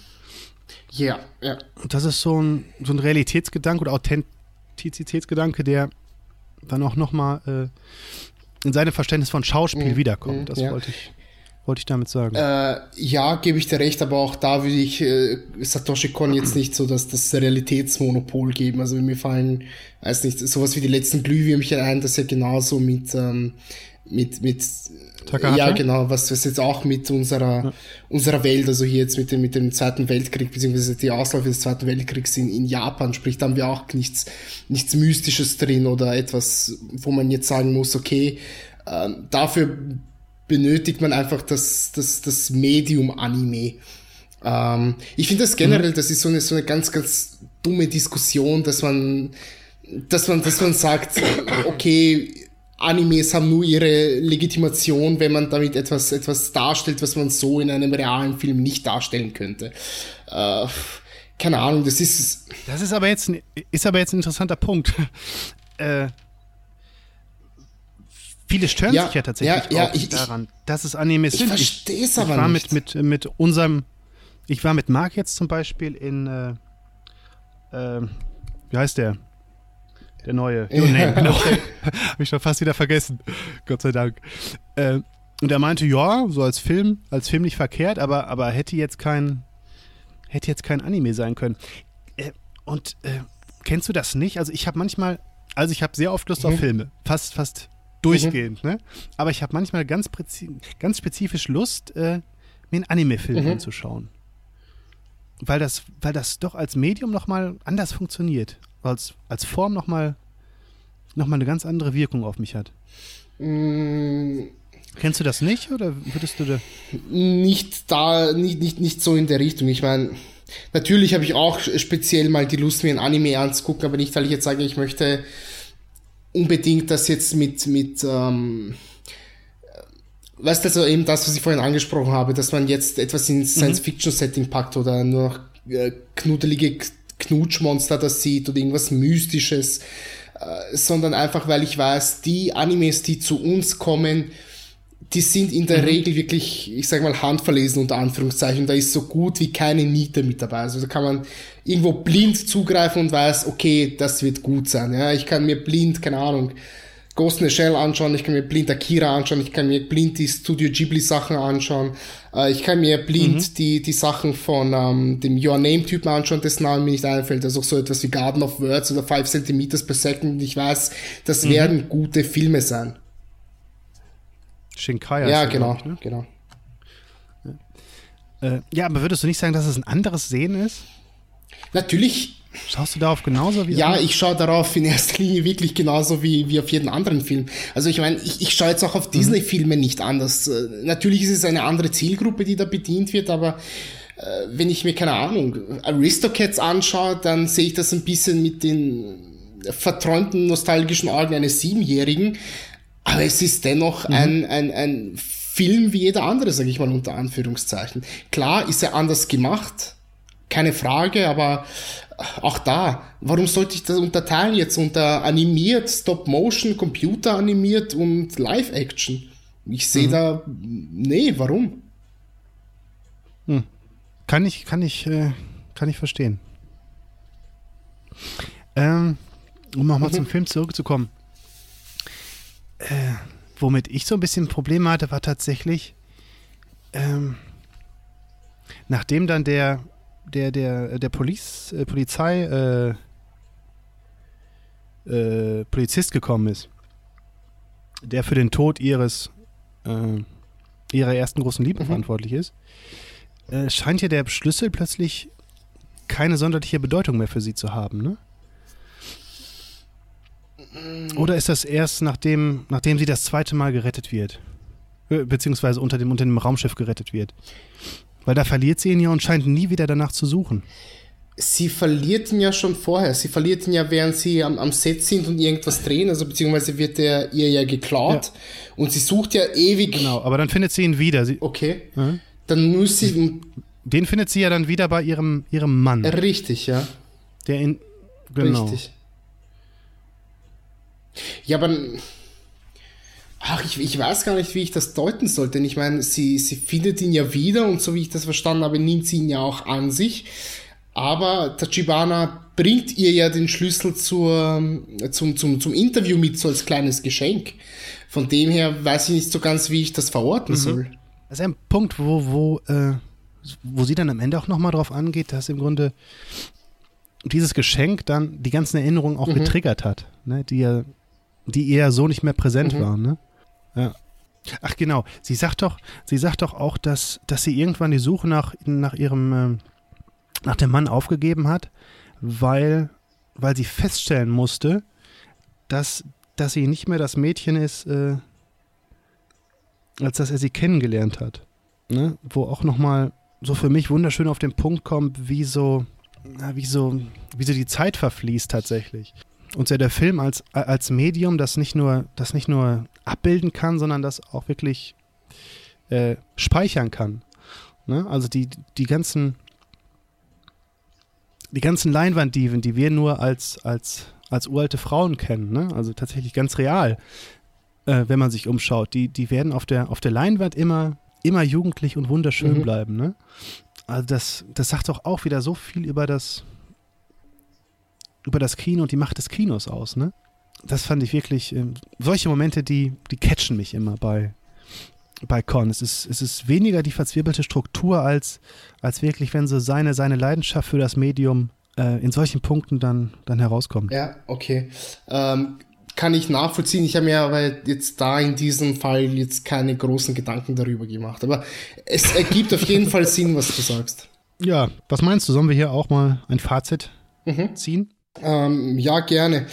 Äh, Millennium Actress ist für mich persönlich schwer zu empfehlen. Natürlich, ich will mal sagen, für, für jeden Cineasten ist das natürlich schön, aber ich habe ich, ich hab schon so das Gefühl, das ist der Film von Con, der so ein bisschen von den restlichen ähm, etwas rausfällt, weil also natürlich spürt man diese Liebe zum Film drinnen, ja, und es ist ja auch eine, ganz, ganz stark in dieser, in dieser Meta-Ebene angesprochen, aber äh, gleichzeitig mhm. habe ich so das Gefühl, dass sie sich zwischenzeitlich einfach zu sehr in dieser in dieser Nostalgie vielleicht so ein bisschen verliert und ich habe es ja auch angesprochen, teilweise sind echt so ein paar lächerliche Dinge mit dabei und was man auch nicht vergessen darf, der Film ist bei uns wirklich verdammt schwer zu bekommen. Also es gibt ein paar DVDs, die aber nur bei so ein paar zwielichtigen Zwischenhändler für verdammt viel Kohle zu bekommen sind. Ich habe das große Glück, ähm, in Wien haben wir hier ähm, noch eine, eine ganz, ganz coole Videothek, die echt so ein paar kleine Cineasten, Feinschmecker Sachen ähm, bei sich im, im, im Angebot hatten. Und, äh, unter anderem war da Millennium Actress mit dabei. Aber so, wenn ich mir den jetzt hätte kaufen müssen, boah, ich weiß nicht, ob das so cool wäre. Mhm. Da habt ihr aber Glück in Wien. Ja, definitiv. Ich, ich, wüsste nicht, wo ich hier noch eine Videothek auftreiben sollte. Ja, du hast viel angesprochen, was ich genauso sehe. Ich, äh, ich weiß nämlich auch nicht, manchmal ist es der, des, der Con-Film, den ich für den besten halte und manchmal habe ich, äh, würde ich es ganz anders sehen. Und äh, es hängt tatsächlich daran, wie sehr man, wie sehr man bereit ist, diesen, diesen ganzen Metakontext mitzureflektieren und mitzu, äh, mitzugehen. Ne? Mhm. Also, das ist schon. Insofern würde ich mich da auch schwer tun, den, den so ohne weiteres zu empfehlen. Aber er funktioniert wenn man sich darauf einlassen möchte, auf, auf, auf sehr, sehr, sehr vielen Ebenen, ob als Liebesgeschichte, ob als Filmgeschichte, ob als äh, äh, Geschichte Japans. Ähm, und halt, wenn ich das nochmal sagen darf, er, er möchte sich auch, er wendet sich auch nach Perfect Blue hier wieder so dem Zuschauer zu. Ne? Und, und es ist im Grunde eine ganz, eine ehrliche Einladung, sich sich auf das Medium Film so in allen Facetten einzulassen. Mhm. Und deshalb eine vorsichtige Empfehlung von meiner Seite, wenn man, äh, wenn man weiß, worauf man sich einlässt. Ja, ja, würde ich mitgehen. Äh, dann würde ich vorschlagen, kommen wir zum dritten Film von Con, und zwar zu äh, Tokyo Godfathers aus dem Jahr 2003. Und auch wie alle anderen Con-Filme eine Madhouse-Produktion, nur um es mal der Vollständigkeit halber zu erwähnen. Äh, du darfst ihn wieder gerne zusammenfassen, wenn du möchtest. Tokyo Godfathers. Es geht um eine obdachlosen Zweckgemeinschaft, nenne ich es einmal, äh, bestehend aus einem Mann, Jin, einer, ich bin mir nicht, ehrlich gesagt, nicht so ganz sicher, ich ob es ein Transvestit oder ein Transsexueller ist. Ich glaube, es ist eher ein Transvestit namens Hannah und deren, ja, Zöglingsmädchen irgendwo im Alter von 14, 15, Miyuki und ähm, es ist gerade Weihnachten in Tokio und ähm, während sie auf der Suche nach Essen sind, irgendwo im Abfall äh, hinter einem Supermarkt, entdecken sie dort ein Baby. Und äh, Hannah ist ganz begeistert davon, möchte jetzt die neue Mutter des Babys werden und äh, ja, relativ schnell merkt sie aber auch, du, nee, weil vor allem Jean ihr sagt, wir müssen uns jetzt unbedingt mal auf die Suche nach den, nach den leiblichen Eltern machen und äh, genau das machen sie sich dann, mhm. machen sie dann auch. Und äh, sie begeben sich auf die Suche nach den leiblichen Eltern und äh, geraten da in alle möglichen ganz komischen Situationen und werden von Zufällen mhm. nur so übermannt. Wir wollen explizit nicht zur Polizei, sondern zu den Eltern, vor allem zur Mutter, um ihr zu sagen, dass man sowas Richtig. nicht macht. ja. Richtig, ja, genau. Zufälle sp spielen hier wirklich eine, äh, eine Rolle. Und äh, wie, wie, gesagt, ich weiß oh, ja, dass ja. ihr schon äh, Anfang Januar darüber gesprochen habt, bei euch im Podcast. Und äh, davon habe ich mir behalten, dass du, äh, dass du mit den vielen Zufällen nicht ganz warm geworden bist. Ist das, ist das richtig? Habe ich das richtig in Erinnerung? Ja, das, ja, das ist, das ist richtig. Ähm, ich meine, phasenweise gibt es da wirklich so ein paar Zufälle, die sich da ereignen, die sind schon bei den Haaren mhm. herbeigezogen. Mhm. Ähm, generell habe ich nichts dagegen, wenn man einen Film macht, der auf Zufällen irgendwo beruht oder auf Schicksal. Ähm, Magnolia ist zum Beispiel einer meiner ganz, ganz großen Lieblinge und der ähm, behandelt dieses Thema Zufall und Schicksal ja auch sehr, sehr stark drin in der Geschichte, in der er erzählt. Aber auch eine Bibelgeschichte, ne? Ja, ja, genau. Ja, ja, ja, ja. Ähm, aber in, in Tokyo Godfathers ist das schon teilweise sehr lächerlich. Also da gibt's echt ein paar Figuren, die da, die da hineinkommen, die, äh, wo man sich sagt, okay, das ist jetzt schon, mhm. ne, bleib mal auf dem Teppich, ja. Also dieses, dieses, dieses Baby, das sie finden, das hat ja irgendwie so eine Art Schutzschild, das ja. es aufbaut, rund um die Personen, die ja. sich um, um, um das Kind kümmern. Und da gibt's ja, äh, ohne zu viel vorwegzunehmen, aber es gibt da ein, beim, beim Finale passiert dann etwas, wo das Baby so schützend eingreift, wo ich mir denke, ne, nie und nimmer. Das, kannst du jetzt vergessen, ja. Oder halt auch, es gibt so eine, so eine komische wiederkehrende Figur von dem Taxifahrer, der so ein bisschen angenervt ist von, von Hannah, aber doch auch irgendwie angezogen und der muss sich auch denken, alter Falter, an einem Tag treffe ich sie jetzt viermal und kutschiere sie hier für Ume quer durch mhm. die Stadt. Das ist schon ein ganz komischer Tag. Von dem her, Zufälle kommen drin vor, aber sie werden nicht im Kontext der Geschichte so verflochten, dass sie unbedingt notwendig aber wären, sage ich einmal. Deswegen habe ich schon ja. ein Stück weit ein Problem damit. Das sind halt Zufälle, ne? Ja, das ist richtig, dass Vielleicht. Zufälle sind, aber es sind einfach zu, zu viele dumme Zufälle, ja, ja, weißt du, ja, ich meine? Ich weiß auf jeden Fall, was du meinst. Und ich habe mich, habe mir auch die Frage gestellt, ob das, äh, ob das noch in Ordnung ist oder ob da der Bo Bogen wirklich, wirklich, äh, ob er den Bogen da überspannt. Andererseits ist das ein Film, der. Hm, na, ich würde ich würd mal anders anfangen. Also, äh, es ist kein Remake, sondern es ist, glaube ich, eine Neuverfilmung eines Romans, ne? Und mhm. äh, John Ford hat dazu auch schon mal einen Film gemacht. Spuren im Sand, Three Godfathers. Heute, glaube ich, eher zu Recht vergessen. Ähm, der John Ford-Film ist natürlich ein Western. Und dieser Satoshi Kon-Film, der dem gibt man doch von Anfang an unglaublich viel Kredit. Wir landen äh, dort, wo wir wahrscheinlich sonst niemals auch nur einen Einblick hineinbekommen würden, und zwar in der Tokioter Obdachlosen-Szene. Ne? Das ist auch für ein Anime, mhm. auch wenn wir vorhin über realistisch, nicht realistisch und so nicht ganz einig waren, aber was wirklich ein ungewöhnliches Setting erstmal ist, ne? dass man wirklich über mhm. äh, sehr realistisch über äh, über Menschen erzählt bekommt, die, die, einem, die einem unglaublich fern sind. Naja, die Geschichte ist doch eine, wie diese drei Personen über die Liebe zu einem Kind äh, so ein bisschen wieder den, den, den Zufall auf ihre Seite bringen. Ne? Denn was dieser Film ja mhm. ganz äh, ausführlich auch erzählt und in, und in vielen kleinen Szenen und Andeutungen immer wieder erzählt, ist, und auch so die Fragen, wie man in so eine Situation kommen kann, ne? Was für Menschen das sind, ob das, ob sie wirklich so Opfer ihrer Umstände waren oder doch äh, oder doch aufgrund ihrer Persönlichkeit da reingerutscht sind. Also das, das sind doch äh, sehr spannende soziale Fragen auch, ne? Und, und sehr persönliche Fragen. Und ähm, naja, dass sie im, im Laufe der Geschichte wieder so in die Gunst des Zufalls kommen, das fand ich, das ist also der einzige Con-Film, der mich äh, am Ende immer wieder äh, so ein bisschen zum Weinen bringt. Weil, weil bei mir zieht das, bei mir ähm, ja. zieht das total. Er, er, der versteckt sich ja auch nicht. Ne? Er sagt ja, das sind, das sind alles, die Figuren können es ja mhm. selbst nicht glauben, welchen Zufällen sie da äh, mhm. mhm. ausgesetzt sind. Ne? Das, ähm, deshalb sehe ich das, deshalb bin ich da nicht ganz so streng, streng wie du es vielleicht bist.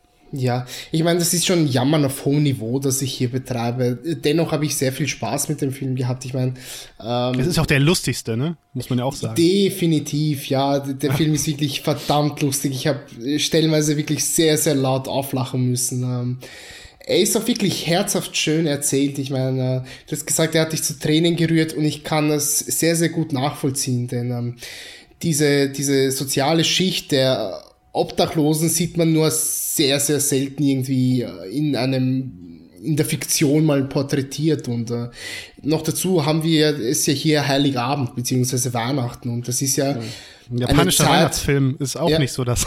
ja, stimmt, stimmt, hat man auch nicht so oft, ja. ja. Und ähm, es ist ein schöner Weihnachtsfilm, der aber nicht so so so den klassischen Klischee-Weihnachtsfilmregeln irgendwie folgt, dass irgendwie die Familie versammelt und dann äh, wird gemeinsam Weihnachten gefeiert oder was, der Kuckuck was, ja, oder was, dass, dass irgendwie Kevin irgendwie sein, sein Haus verteidigen muss vor ein paar trotteligen Banditen oder so, ähm, mhm. sondern es ist ein, eine irgendwo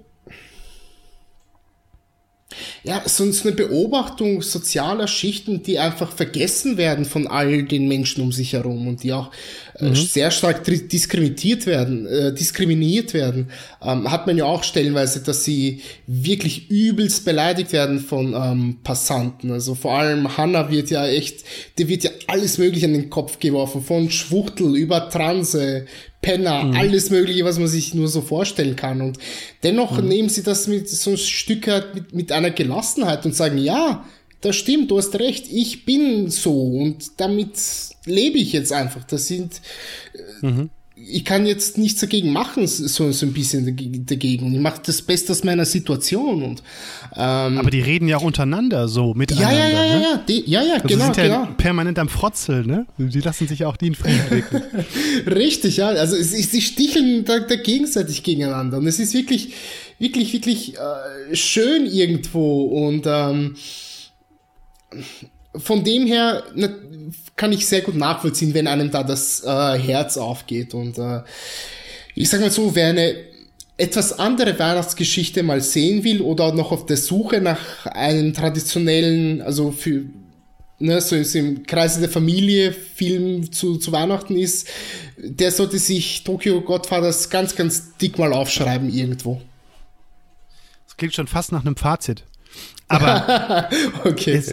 Es ist ja schon gewisserweise, also nicht gewisserweise, es ist ein Familienfilm, ne? Ja, ja, ja. Also sei es die Patchwork-Familie sozusagen, die sich irgendwie gefunden hat, ne? Mhm. Aus, den drei, aus den drei Obdachlosen plus Kind. Das, äh, ja, du hast gesagt, das hat ein Schutzschild. Das, äh, die Idee, das, das Bild fand ich ganz schön. Äh, zumal sie sich auch nicht einig sind, ob, ob Gott dieses Kind jetzt besonders liebt mhm. oder besonders hasst. ja, ja. Weil einerseits hat er es ausgesetzt, wenn man so in diese, in diese Erzählung bleiben will, aber andererseits äh, bekommt es auch äh, ständig, äh, kommt ihm ständig der Zufall zur Hilfe, genau. Ja, ja, richtig. Ja, wobei, wenn man, wenn man ehrlich ist, dieses, dieses Baby ist ja auch wirklich dafür verantwortlich, dass es zu Familienzusammenkünften kommt. Von dem her äh, mhm. passt das dann schon. Und äh, mhm.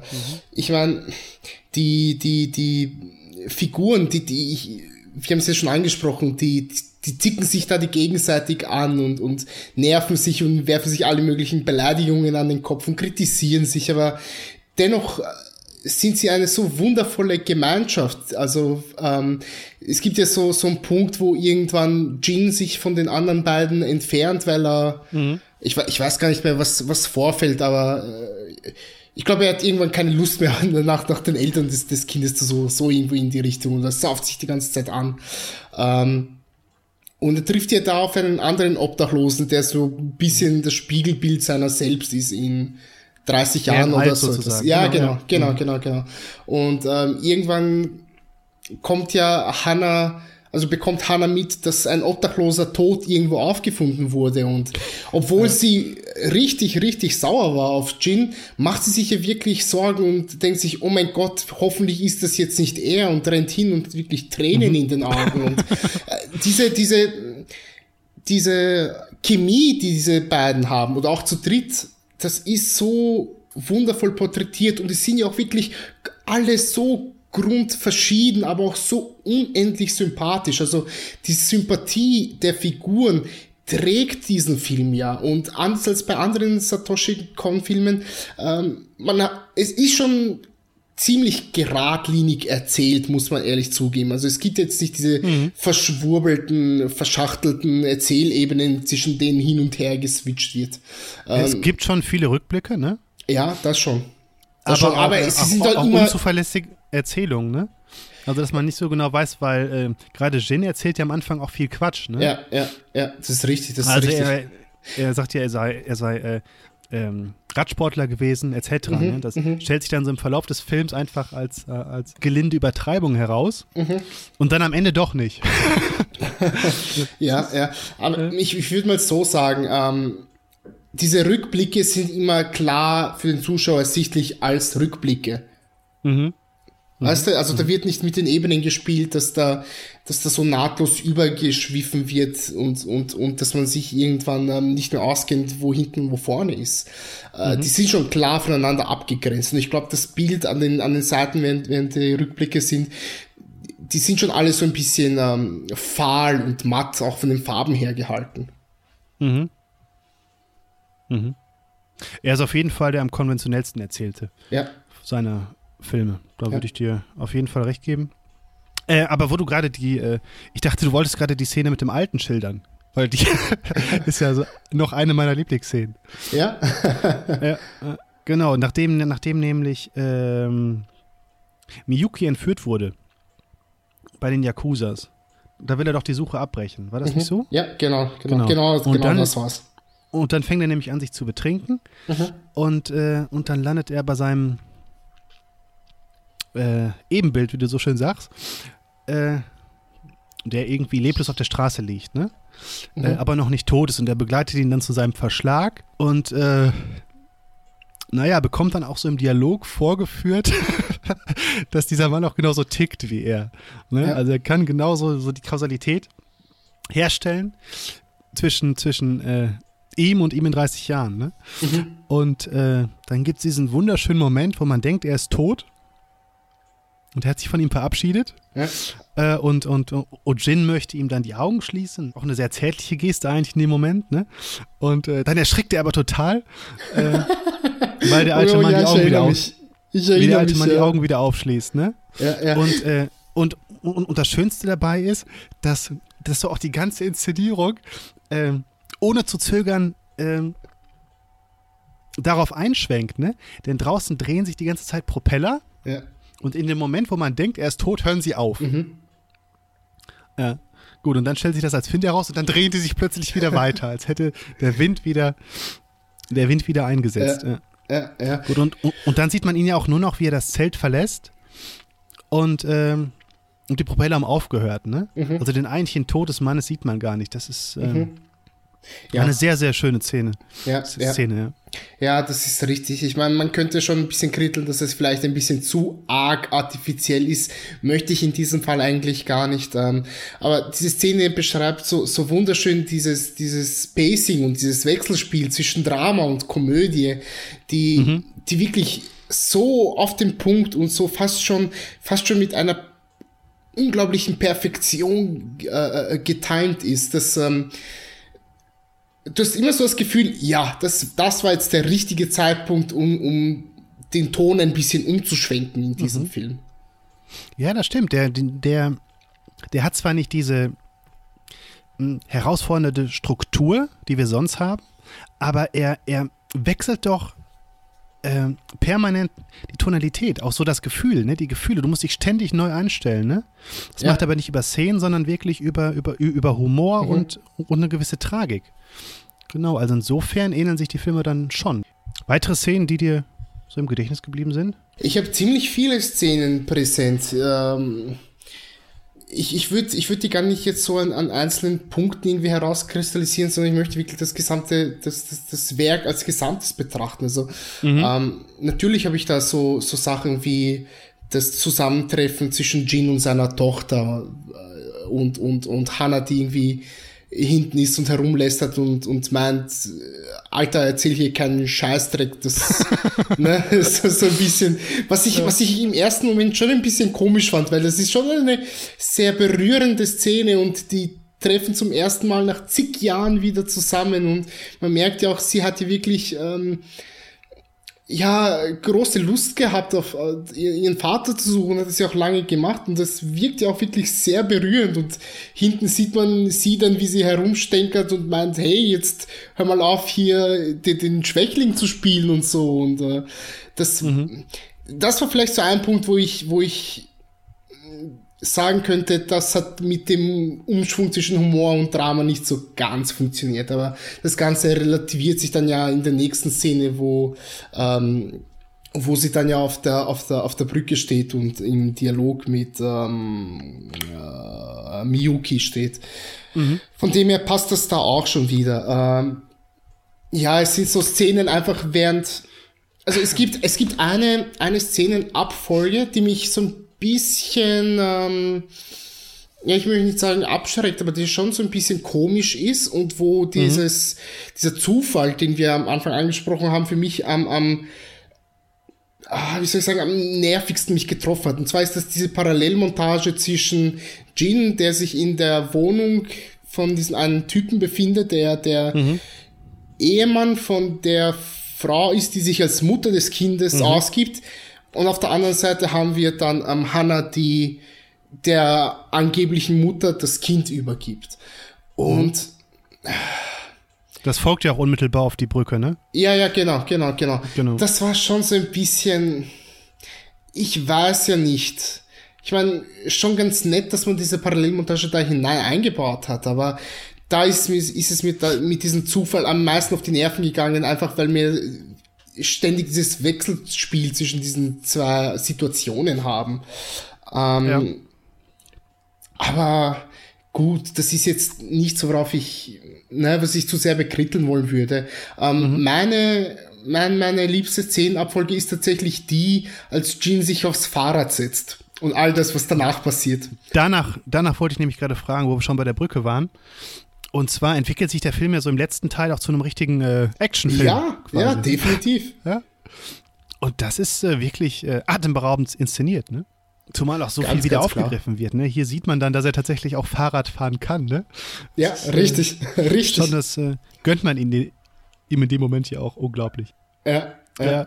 Ja. Ne, ist ja auch so ein bisschen so ein Superhero, der sich irgendwie an, an, an den Seitenspiegel vom LKW da jetzt drauf wirft und, und das Ganze. Das, Zumal sie auch vorher immer die Diskussion hatten, ob er, äh, ob er zum Actionheld taugt, oder? Genau, nicht? genau, ja, ja. ja.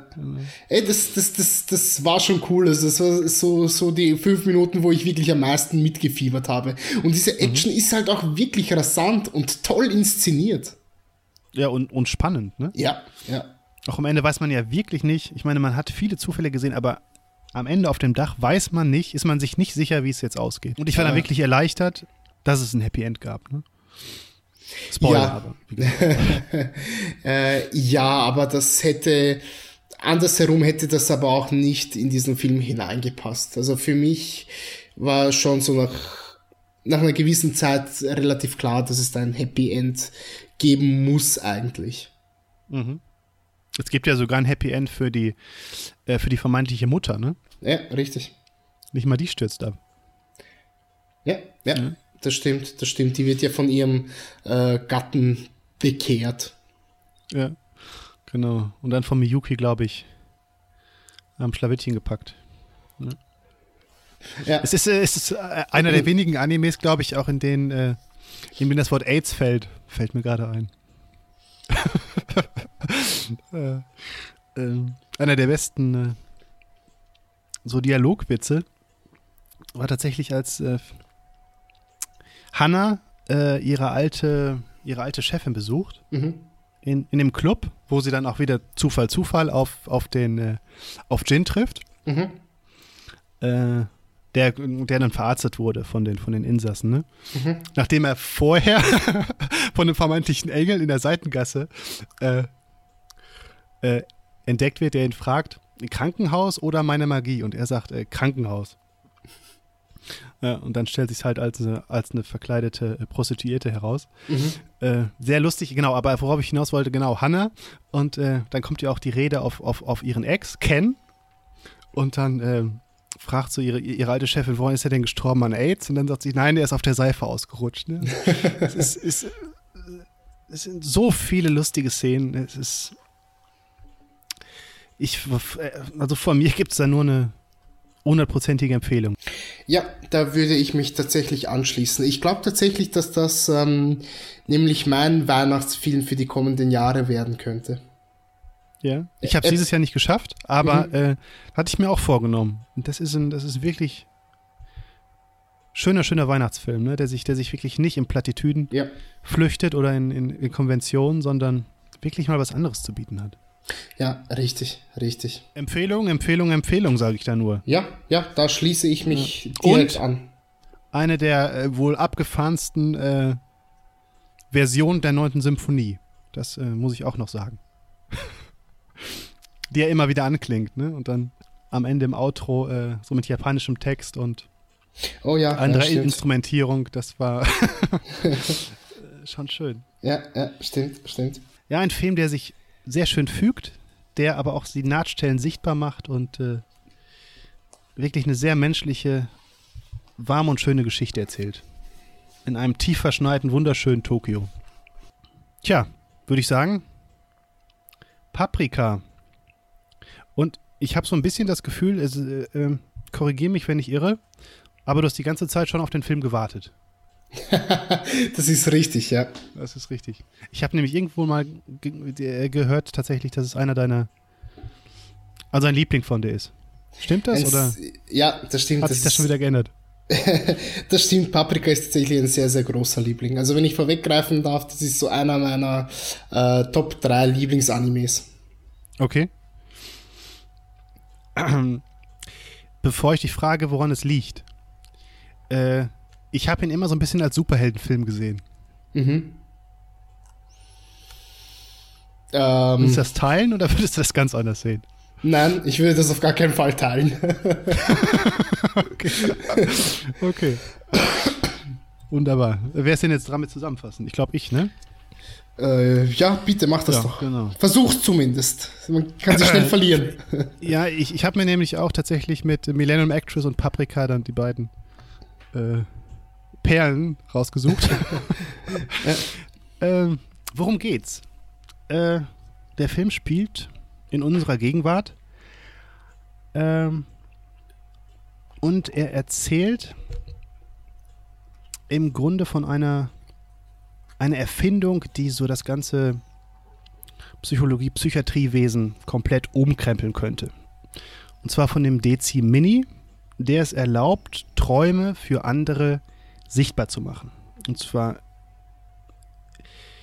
insofern, dass Träume im Grunde wie Filme auf einem Bildschirm ablaufen könnten und dass man auch in die Träume von anderen hinein kann, also Träume gemeinsam erleben kann.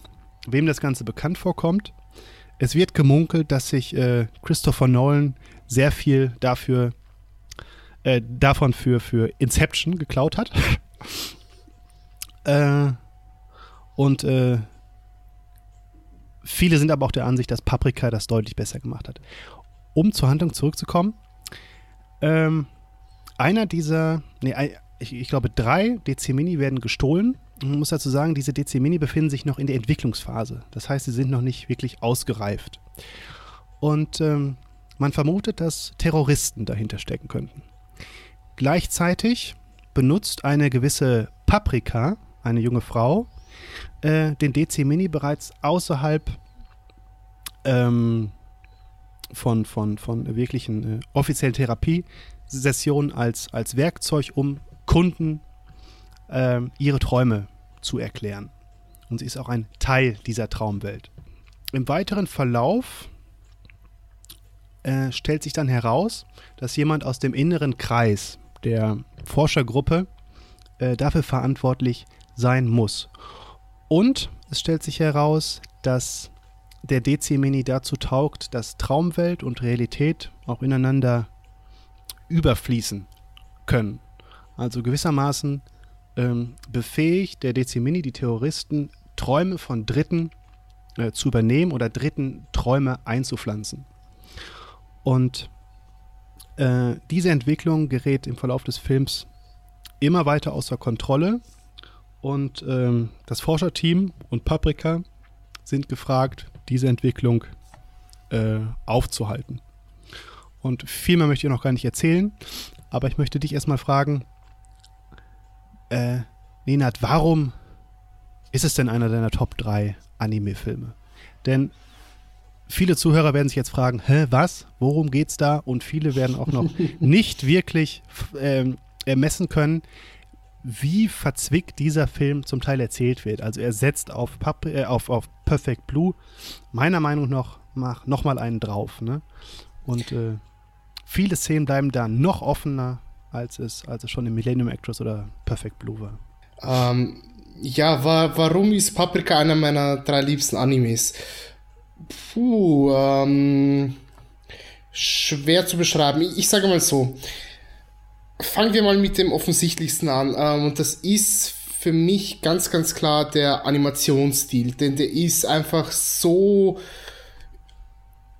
Der ist einfach nur wundervoll. Der ist so genial realistisch dargestellt. Also ähm, die Figuren sind alle mit so einer so einer Farbintensität und so vielen Kontrasten versehen, mit so einem also so banal das auch klingen mag, aber mit so einem wundervoll ähm, schönen, dynamischen und realistischen Schattenwurf.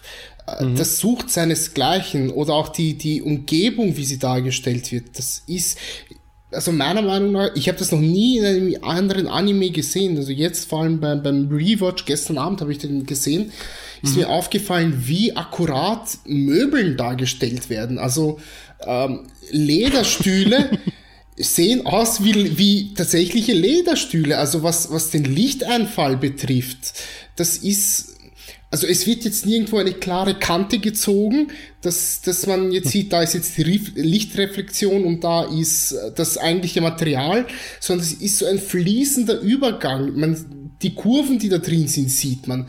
Holzvertäfelungen sind, die sehen aus wie Holz. Man kann es nicht anders beschreiben. Das ist, mhm. das ist unglaublich. Äh, hervorragend. Ähm, ansonsten, du hast ja schon gesagt, es ist eine verdammt verzwickte Geschichte, die mit Abstand meiner Meinung nach komplexeste, die Satoshi Kon jemals erzählt hat. Also ich habe immer so das Gefühl, dieser Film nimmt deine Synapsen und zieht sie einmal quer durch den Fleischwolf und spuckt sie unverdaut wieder aus und du musst jetzt damit klarkommen und sehen, was du jetzt weitermachst. Ähm, auch das eine, eine, eine große Besonderheit dieses Films. Ähm, Dazu möchte ich auch noch sagen, du hast ja schon ähm, so ein bisschen auf, auf Nolan angespielt und auf Inception. Ah, Konnte ich mir leider nicht verkneifen. Ich, ich, ich, ich, ich kann es nachvollziehen. Ähm, ja. Ich muss auch ehrlich sagen, ich mag Inception ganz und gar nicht. Ist ein, mhm. ein, ein, ein schrecklicher Film meiner Meinung nach. Ähm, aber auch erst beim Rewatch. Das erste Mal, als ich ihn gesehen habe, war ich überwältigt. Ähm, und um ehrlich zu sein, viel haben diese Filme nicht miteinander zu tun. Denn so wie Traum dargestellt wird, ist das ja in Paprika vollkommen anders als in Inception. Also ähm, mhm. du hast diese Grundprämisse Traum und du hast diese Grundprämisse, jemand kann in einen Traum eintauchen, aber das war's dann auch. Also während dir Inception zweieinhalb Akte lang einfach nur die Regeln dieser Welt erklärt, wirft dich Paprika einfach damit hinein und du musst einmal zusehen, wie du damit klarkommst. Ähm, da gibt es überhaupt, also zumindest wirkt das so beim erstmaligen Ansehen, da gibt es überhaupt keine Strukturen drinnen. Du, du, Nein, du, du musst auch, du, du musst auch wirklich bei jedem Dialog genau zuhören, ja. weil du wirklich für jedes Informationshäppchen dankbar bist. Und du kannst auch bis zum Schluss nicht wirklich ermessen, wie so die Kräfteverhältnisse verteilt sind. Ne? Mhm. Paprika, was, was kann die eigentlich wirklich? Ne? Mhm. Und dieser DC Mini, wie funktioniert der eigentlich wirklich? Ja. Ich habe das, das, das, das ist wirklich äh, eine, eine, offene Geschichte so ein bisschen, ja? Ja, ja, ja, defini definitiv, definitiv. Ja. Ähm, aber du hast den Look ja angesprochen, ja. ne? Äh, da muss ich dir aber auch also das ist wirklich, die, die, die Farben, ne, das ist poppig, das ist ja. alles so, so, so überfließend, ja. ne? Und ich meine, die Metapher steht ja wirklich Sinnbild, äh, die Metapher wollte ich, die, die, die, die Parade steht ja sinnbildlich dafür, ne? Mhm. Also, die könnte ich mir stundenlang anschauen. Ne?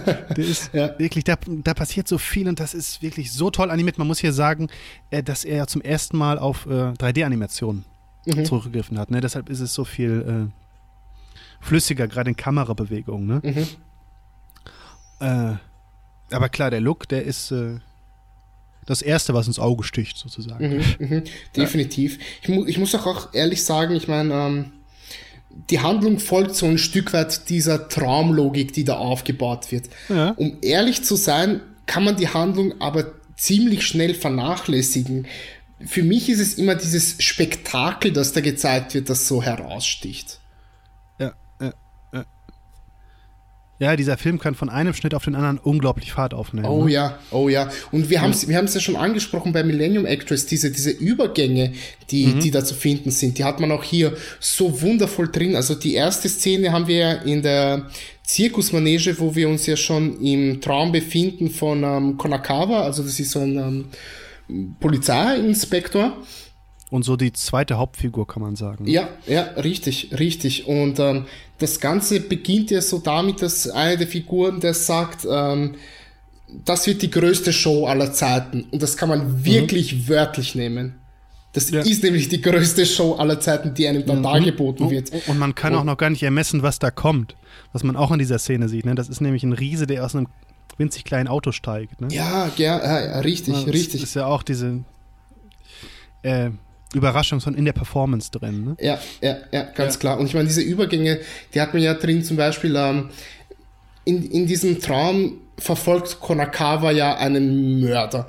Und Ja. er fällt ja da ähm, so ein bisschen von einem Film in den nächsten hinein. Also wir haben es da zum Beispiel, äh, dass, dass er sich irgendwo in einem Kampf mit diesem Mörder befindet.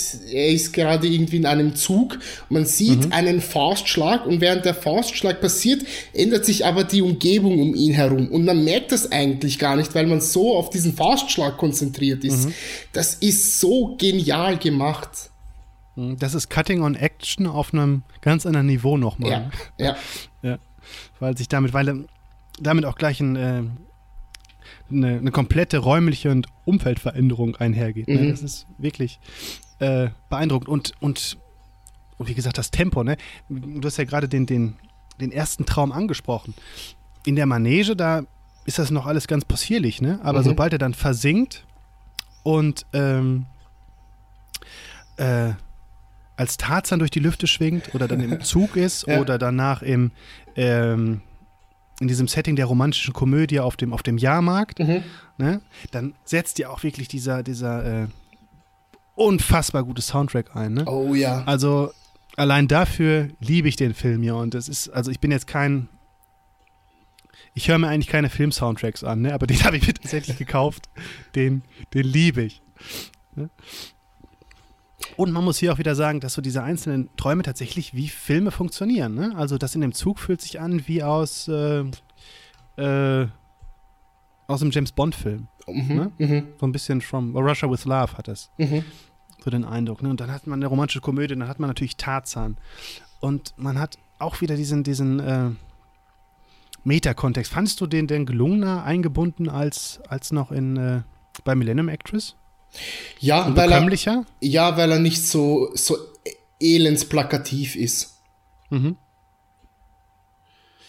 Ja, Ähm, ich muss da sagen, da vielleicht nochmal ja, drüber sprechen. okay, ähm, es, es gibt ja viele, viele Bilder, die gezeigt werden, also viele Aktionen, die, die für irgendetwas drinstehen. Also ähm, wir haben es ja zum Beispiel, dass andauernd, während wir uns in der Traumwelt befinden, irgendwelche Figuren in irgendwelche anderen Figuren eintauchen und mit denen verschmelzen oder auch ähm, ja auch mal aufreißen und äh, äh, äh, auch das, da, da, das sieht man einfach, wie dieser DC Mini, sag ich mal, funktioniert unter, unter Anführungszeichen, dass man eben Teil eines vom, vom Traum eines anderen Menschen sein kann. Und ähm, auch, auch das auf die reale Welt dann umgemünzt, dass dass auch Menschen in unserer Umgebung einfach Teil von uns selbst sind und uns auch mal irgendwo ein Stück weit berühren und wir, also verstehst du, auf welchen, welchen Punkt ich äh, machen Ja, das, möchte? das, das, das ist wieder so dieser Punkt zwischen kollektiven Träumen und individuellen ja, Träumen. ne? ja, ja, ja. Also diese, diese Frage, wie sehr sind wir unterbewusst schon von Bildern, die das Kino liefert, infiziert? Ne? Wie kommen wir da überhaupt noch raus und wie finden wir da so unsere eigene, unsere eigene Stimme? Ja, ganz klar. Ich meine, es sind ja viele, viele verschiedene Personas in, in, in Welt und Traum. Also wenn wir jetzt zum Beispiel Paprika haben, die ist ja in der ähm, realen Welt äh, eigentlich Chiba. Sie ist ähm, Psychologin, wenn ich, wenn ich, oder? Ist, ich glaube, Ja, ja, genau. ja, Ja, ja.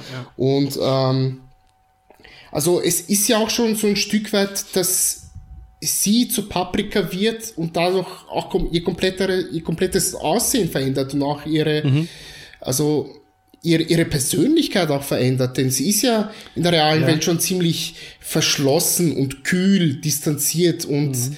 in den Traumwelten versucht ja. sie ja alles, um den Menschen um sich herum ähm, zu helfen und, und, und äh, tut so ein bisschen, damit sich alle um sie herum einfach unglaublich wohlfühlen.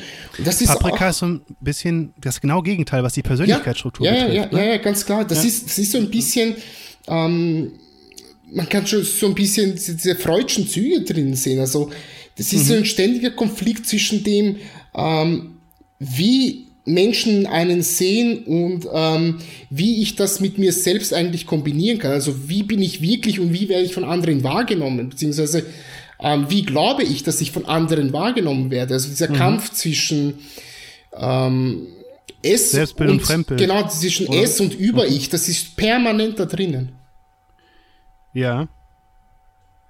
Ja, der hat auch einen sexuellen Subtext, ne? Da ist alles sexuell, das ist ja nicht mehr Subtext. Also ich meine. Ja, also das ist ja noch, ich meine, allein, das ist mir jetzt nochmal aufgefallen, das war mir gar nicht so bewusst, allein wie, ähm, wie heißt der ältere Doktor? Shima, ne? Mhm. Ähm, der wird ja im äh, auch im Traum gefangen, ne? in der ja. Parade. Wird der Teil der Parade und ja. Paprika versucht ihn zu befreien. Ja. ja, und wie befreit sie ihn, indem sie ihm äh, quasi einen runterholt, ne? Richtig, ja. Und er dann, explo äh, er dann anschwillt und explodiert. Ja, ja, ja.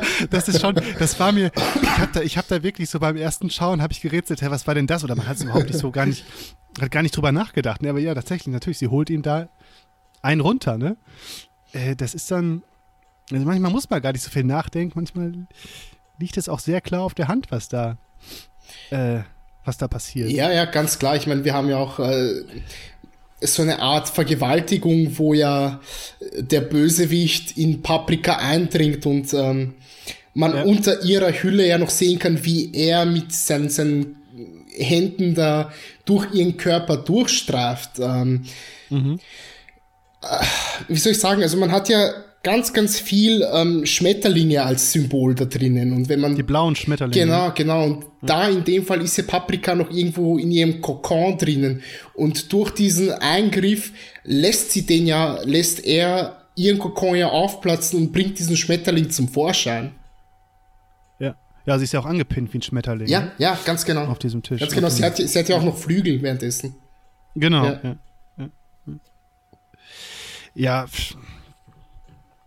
ich meine, ich stehe jetzt so ein bisschen vor dem Problem, wo soll man hier, wo soll man hier wirklich es, es, anfangen, weil der Film ja. wirklich so unfassbar viel zu bieten hat und ja. man auch in einem Podcast nur bedingt rüberbringen kann, wie der denn, also das ist wirklich ein Film, den ich, ich habe Akira mal im Kino gesehen mhm. und etc., ne, aber das ist wirklich ein Film, den ich unglaublich gerne mal im Kino sehen würde. Definitiv, ja. Weil er da nochmal eine ganz andere Wirkung entfalten muss. Äh, aber du hast gerade so diese, diese, ähm, diese Doppelung von Dr. Schieber und, äh, und Paprika angesprochen. Ne? Mhm. Ne? Äh, visualisiert wird das ja ähnlich wie in äh, Perfect Blue über diese ja. Spiegelbilder, ne? Oder über diesen Durchgang, mhm. der dann, wo sie sich in den Fenstern spielt und die beiden sich auch miteinander unterhalten. Mhm. Ne? Und hast du auch den Eindruck, dass, ähm, dass Con hier wirklich so konzeptionell weitergekommen ist? Dass er wirklich nochmal so eine erzählt das ja nicht mehr als Problem, ne, sondern wirklich als, als Chance.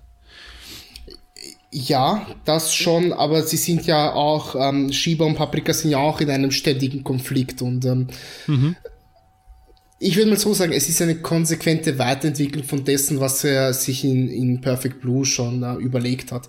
Und es ist auch mhm. vollkommen in Ordnung, dass er da teilweise Sachen eins zu eins rübernimmt. Ich muss ja nicht, auch, es muss ja nicht, das, als Vorwurf gedacht. Ja, ja, muss ja nicht das Rad jedes Mal neu erfunden werden. Wenn mhm. er etwas gefunden hat, mit dem er sich wohlfühlt und das noch einmal projiziert, soll er das ruhig machen. Und äh, wie du richtig sagst, ich meine, da ist es ja nicht die, die Projektion, die, die Shiva da zugrunde richten will, sondern die er wirklich helfen möchte, die er eine neue Chance bietet, alles gerade zu rücken. Äh, von dem her mhm. passt das. Mhm. Wobei wir auch erfahren, dass äh, Shiba nicht mehr träumen kann. Ja. Ne? Also das ist auch so ein bisschen eine zerrissene Figur, ne? Also die, die sehr stark trennt zwischen den eigenen Persönlichkeitshälften. Ne? Mhm, mh. Was ja am Ende auch, also ich muss wirklich sagen, das Ende kann ich nicht wirklich schlüssig erklären. so dass ich das. Ja, ja. Ich, ich finde nämlich, ich habe nämlich, ich mag den Film sehr, aber ich habe damit auch meine Probleme, weil ich nicht das Gefühl habe, äh, und ich könnte es schon mal gar nicht rational erklären, aber ich habe nicht das Gefühl, dass er, dass er wirklich rund auserzählt ist. Ist er also, auch nicht. Ist er auch nicht, aber meiner Meinung nach ist das auch ziemlich egal, weil es geht hier, mhm. es geht hier einfach nicht um die Handlung. Sie ist der Rahmen, um eine Geschichte zu erzählen, aber sie ist jetzt nicht das, was alles andere überstrahlt. Von dem mhm. her, ob das jetzt zu einem, zu einem runden Abschluss gebracht wird oder nicht, ist eigentlich zu vernachlässigen, meiner Meinung nach. Mhm. Ja. Siehst du nicht so? Doch, doch, doch, doch. Also mir hat der Film ja auch durchgehend Spaß gemacht. Ne? Mhm. Nur am Ende habe ich mich tatsächlich gefragt, was, was der mir jetzt, was er mir auch über die Geschichte hinaus äh, erzählt hat, außer, außer Spektakel. Hm. Kannst du mir da, kannst du mir da helfen? Naja, wir haben natürlich diesen, diesen tiefen psychologischen Ansatz drinnen, den mhm. ich, den ich ja schon erwähnt habe. Ähm, Ödipus, Ödipus kommt, ja, Ödipus kommt vor, ne? Ja, ja, ja, ja, ja, ganz, ganz klar. Wir haben ähm, irgendwo so auch ein Stück weit die, die Kritik an ähm, Medien und Werbung, also wie, wie, mhm. welchen Einfluss die auf uns haben. Ich meine, wir haben ja gar nicht die Opening Credits angesprochen, aber die ist ja so wundervoll gestaltet, wirklich. Ich liebe das. Das ist neben, neben der Ghost in the Shell Opening Credits Szene ja. wahrscheinlich so meine liebste, die, die, die ich überhaupt habe. Ich muss ja auch gestehen, und dass ich hin und wieder auf YouTube gehe und mir nur so die Opening Credits von Paprika anschaue, auch wenn ja. es eine miese Qualität hat. Ja. Aber es tatsächlich auch es ist, Was da für Schnitte drin ja, sind. Ja, ne? das ist wundervoll. Und ich meine, Paprika ähm, springt ja währenddessen so von einer Werbereklametafel auf die nächste unter anderem. Und ich sehe da schon so ein bisschen diese, diese Kritik drinnen, wie Werbung mhm. uns in unserem alltäglichen Leben beeinflusst. Mhm. Ja. Ja, was ich wirklich drin sehe, ist so diese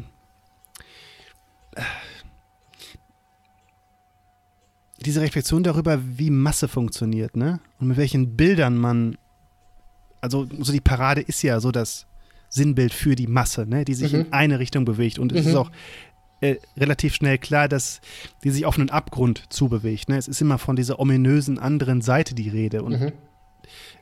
was hat die denn für dich bedeutet, diese andere Seite? War das auch tatsächlich äh, tot oder was, was hat dieses schwarze Loch? Also was stand da überhaupt auf dem Spiel? Habe ich mich, äh, habe ich mich gefragt.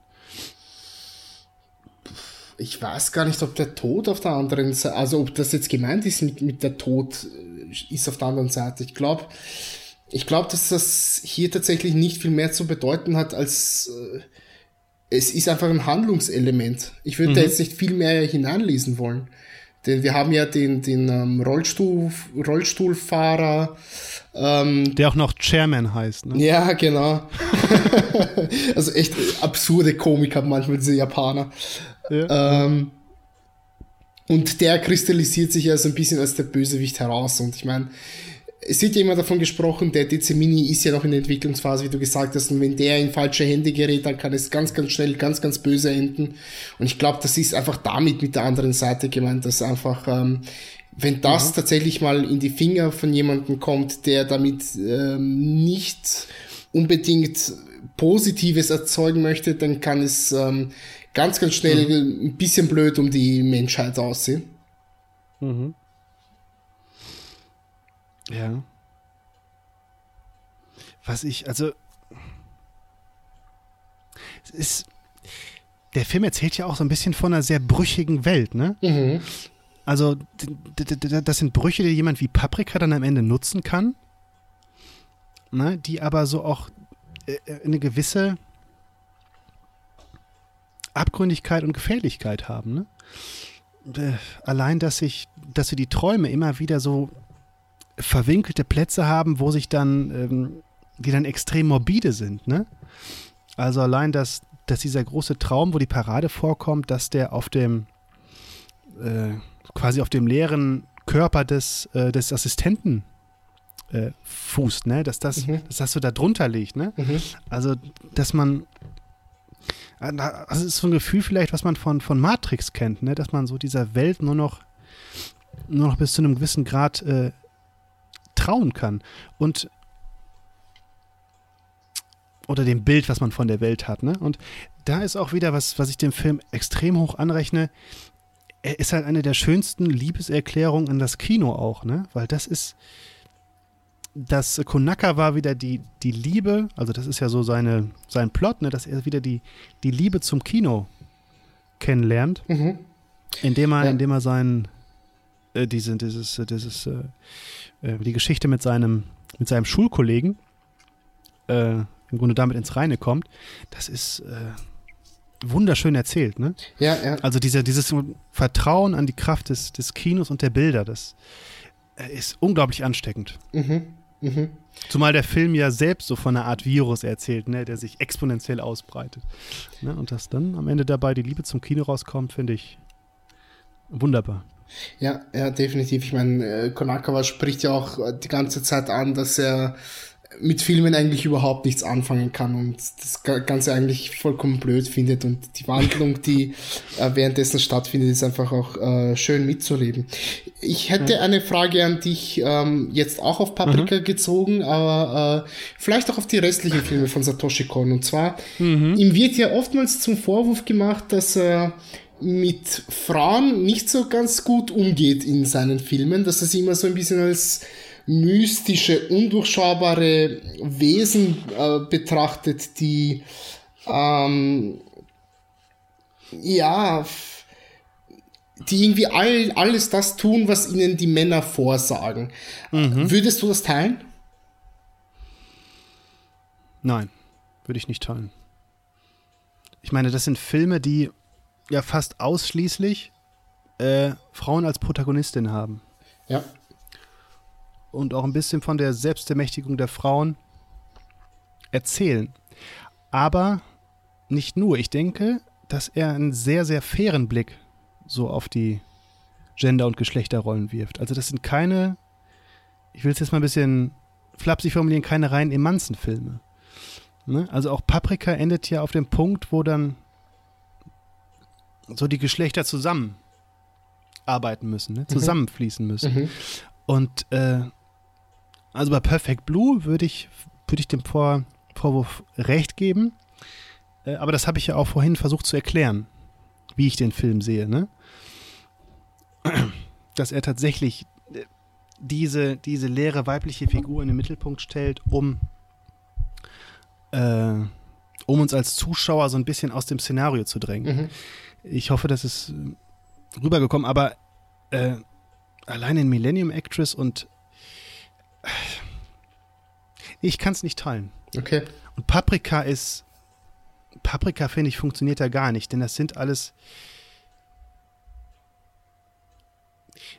wir haben einen alten Mann als, als großen Bösewicht. Du hast gesagt, er entwickelt sich so ein bisschen zum Bösewicht, aber nein, er ist, er ist der große Strippenzieher im Hintergrund. Ja, ganz klar. Wir, wir, haben den, wir haben den jungen, neidischen Mann, der, der so der zweite Bösewicht ist. Mhm. Ne? Wir haben die beiden äh, auf ihre Weise sehr starken Frauen. Wir haben den relativ beschädigten äh, Konakawa. Mhm. Wir haben den, haben wir noch gar nicht angesprochen, den ähm, Dr. Tokita, Mhm. der ja auch ein seltsames Bild so auf Männlichkeit und äh, Geektum und äh, Ja, aber siehst du Naja, nicht der- der bei, auch bei so ihm zum Beispiel diese, diese problematische, diesen problematischen Umgang mit, mit Randgruppen irgendwo? Also er ist ja schon sehr stark übergewichtig. Und es wird ja echt Ja, kein Moment ausgelassen, dass, dass, dass ihm das dass das irgendwie mit hineingeflechtet wird. Also wir haben es ja zum Beispiel, dass ähm, Shiba mit, mit ihm im Restaurant sitzt und er, er bestellt ja ein Essen nach dem anderen. Also da kommt ja die Kellnerin vorbei und fragt, wer hat die Nudelsuppe bestellt? Nein, hebt die Ja, Hand. ja, wer hat genau. das Steak bestellt? Er hebt die Hand. Und die ganze Zeit ist er ja nur am Essen. Also hast du, hast du Ja. nicht so das Gefühl, dass, dass das so ein bisschen äh, zu Tode exerziert wird? auf seine Figur jetzt bezogen. Ja. Ähm, Oder auch das Ding mit dem Aufzug, dass er drin stecken bleibt und Schieber ihn ja rausziehen muss. Ja, ja, ja. Was ich auch sehr lustig fand, ist, äh, als sie dann in dem äh, in dem fetten Mercedes zu seinem Assistenten fahren ja. und du siehst, wie der, wie, wie der hinten runterhängt. Ja, ne? ja, ja, genau. also es ist ein, ein, sehr schönes Detail. Nee, fand ich nicht. Äh, ich habe mich aber tatsächlich gefragt, was das, was das soll überhaupt. Ne, nicht, wie es äh, ausgewalzt wurde, sondern warum der überhaupt äh, so fett sein muss. Mhm. Ne, also das ist ja schon, das ist ja nicht nur nicht ungesund, sondern fast auch nur im Anime möglich. Ne? Ja. Ähm, naja, es hat einerseits, ist das vom Plot her begründet, ne? weil Paprika dann ja am Ende den, den alten Mann nur verschlingen kann, weil sie so sozusagen seine Kraft übernimmt, alles zu schlucken, was, was ihm so äh, unterkommt. Ähm, aber andererseits, naja, ist das auch so, ein, so eine Figur, die die keine wirkliche Form hat, ne? die aufgedunsen ist und, und aus sich herausgeht, aber äh, naja, ich habe da tatsächlich so ein bisschen das, das den Gedanken mit verbunden, weil es ja immer um Kollektive und Einzelpersonen geht, dass das jemand ist, der, der sich so über diese, dadurch, dass er sich körperlich so ausbreitet, eine gewisse Präsenz überkompensieren möchte, die ihm sonst fehlt. Mhm.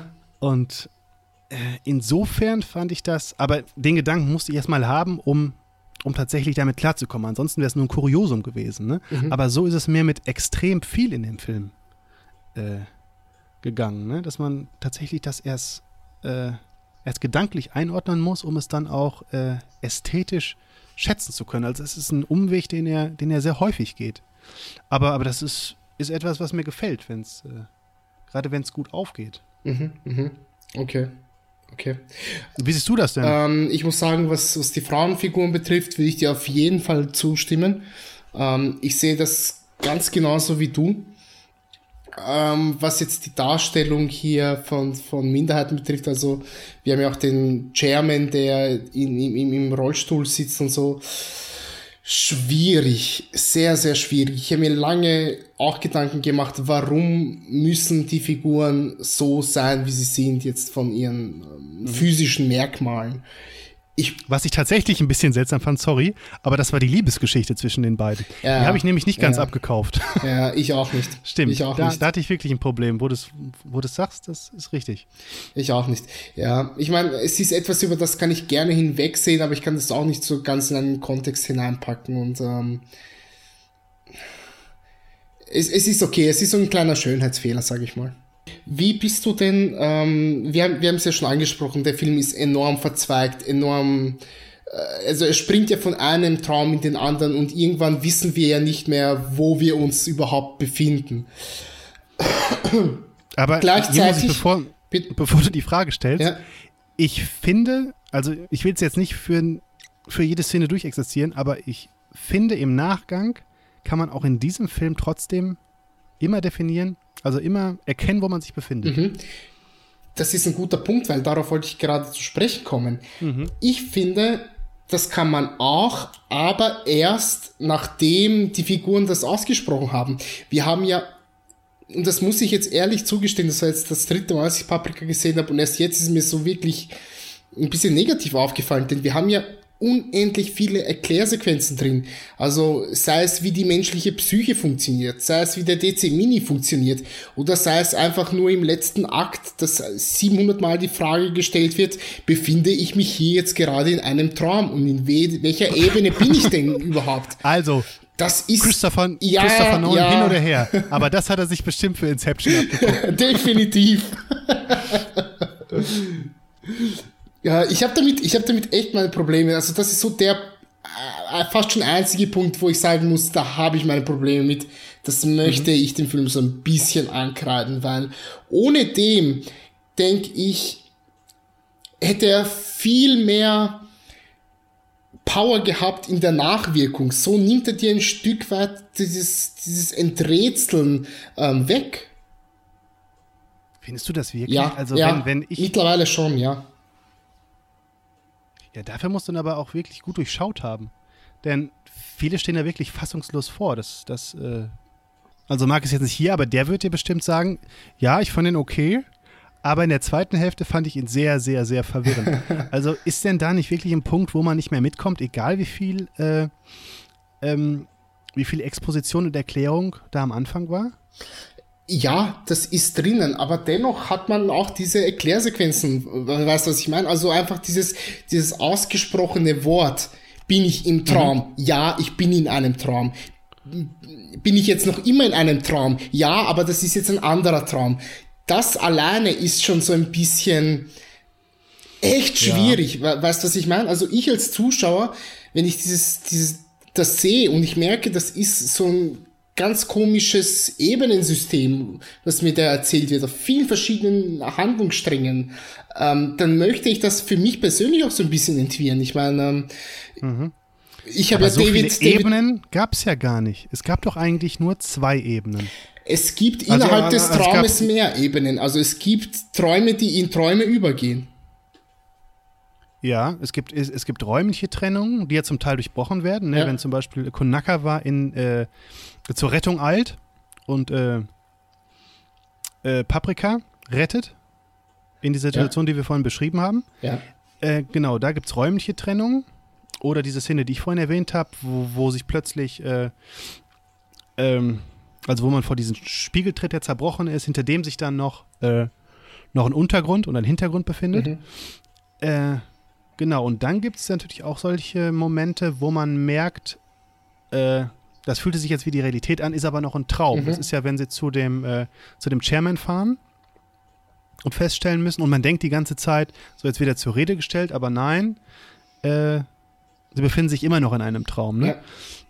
Also das sind vielleicht zwei, maximal drei Traumebenen plus halt äh, räumliche Traumebene nochmal, mhm. weil es ja um, um allgemeine Träume geht und um äh, äh individuelle Träume. Mhm. Ja, das ist ja auch so ein bisschen, was erzählt wird, ne? dass mhm. so äh, jemandem ein kollektiver Traum eingepflanzt wurde, der sich dann, äh, dann eben ausbreitet, virusartig. Äh, und dann gibt es die Realität. Und ja. in die Realität tauchen dann immer mehr äh, Traumfiguren dann hinterher auch, äh, auch ein. Richtig, aber du hast jetzt mittlerweile schon fünf Ebenen angesprochen. Ja. Verstehst du, was ich meine? Aber, aber, aber was mich dann also diese, diese, äh, klar, man hat die Realität, man hat die Realität, wo die Traumfiguren drin sind, man hat noch ein paar Traumebenen. Alles schön und gut, aber.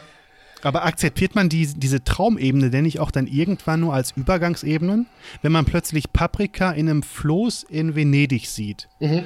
dann, dann weiß man doch, ja, das hat sie aber nur genommen, um von da nach da zu kommen, weil das mhm. halt ja, auf Bilder zurückgeht, die wir auch in unserer, in unserer, in unserem Alltag aus unserem Alltag kennen.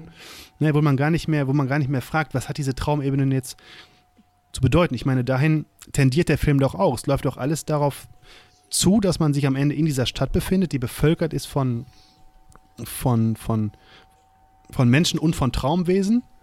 Und ähm, also diese verschiedenen Ebenen lösen sich doch irgendwann auch in Beliebigkeit auf, oder nicht?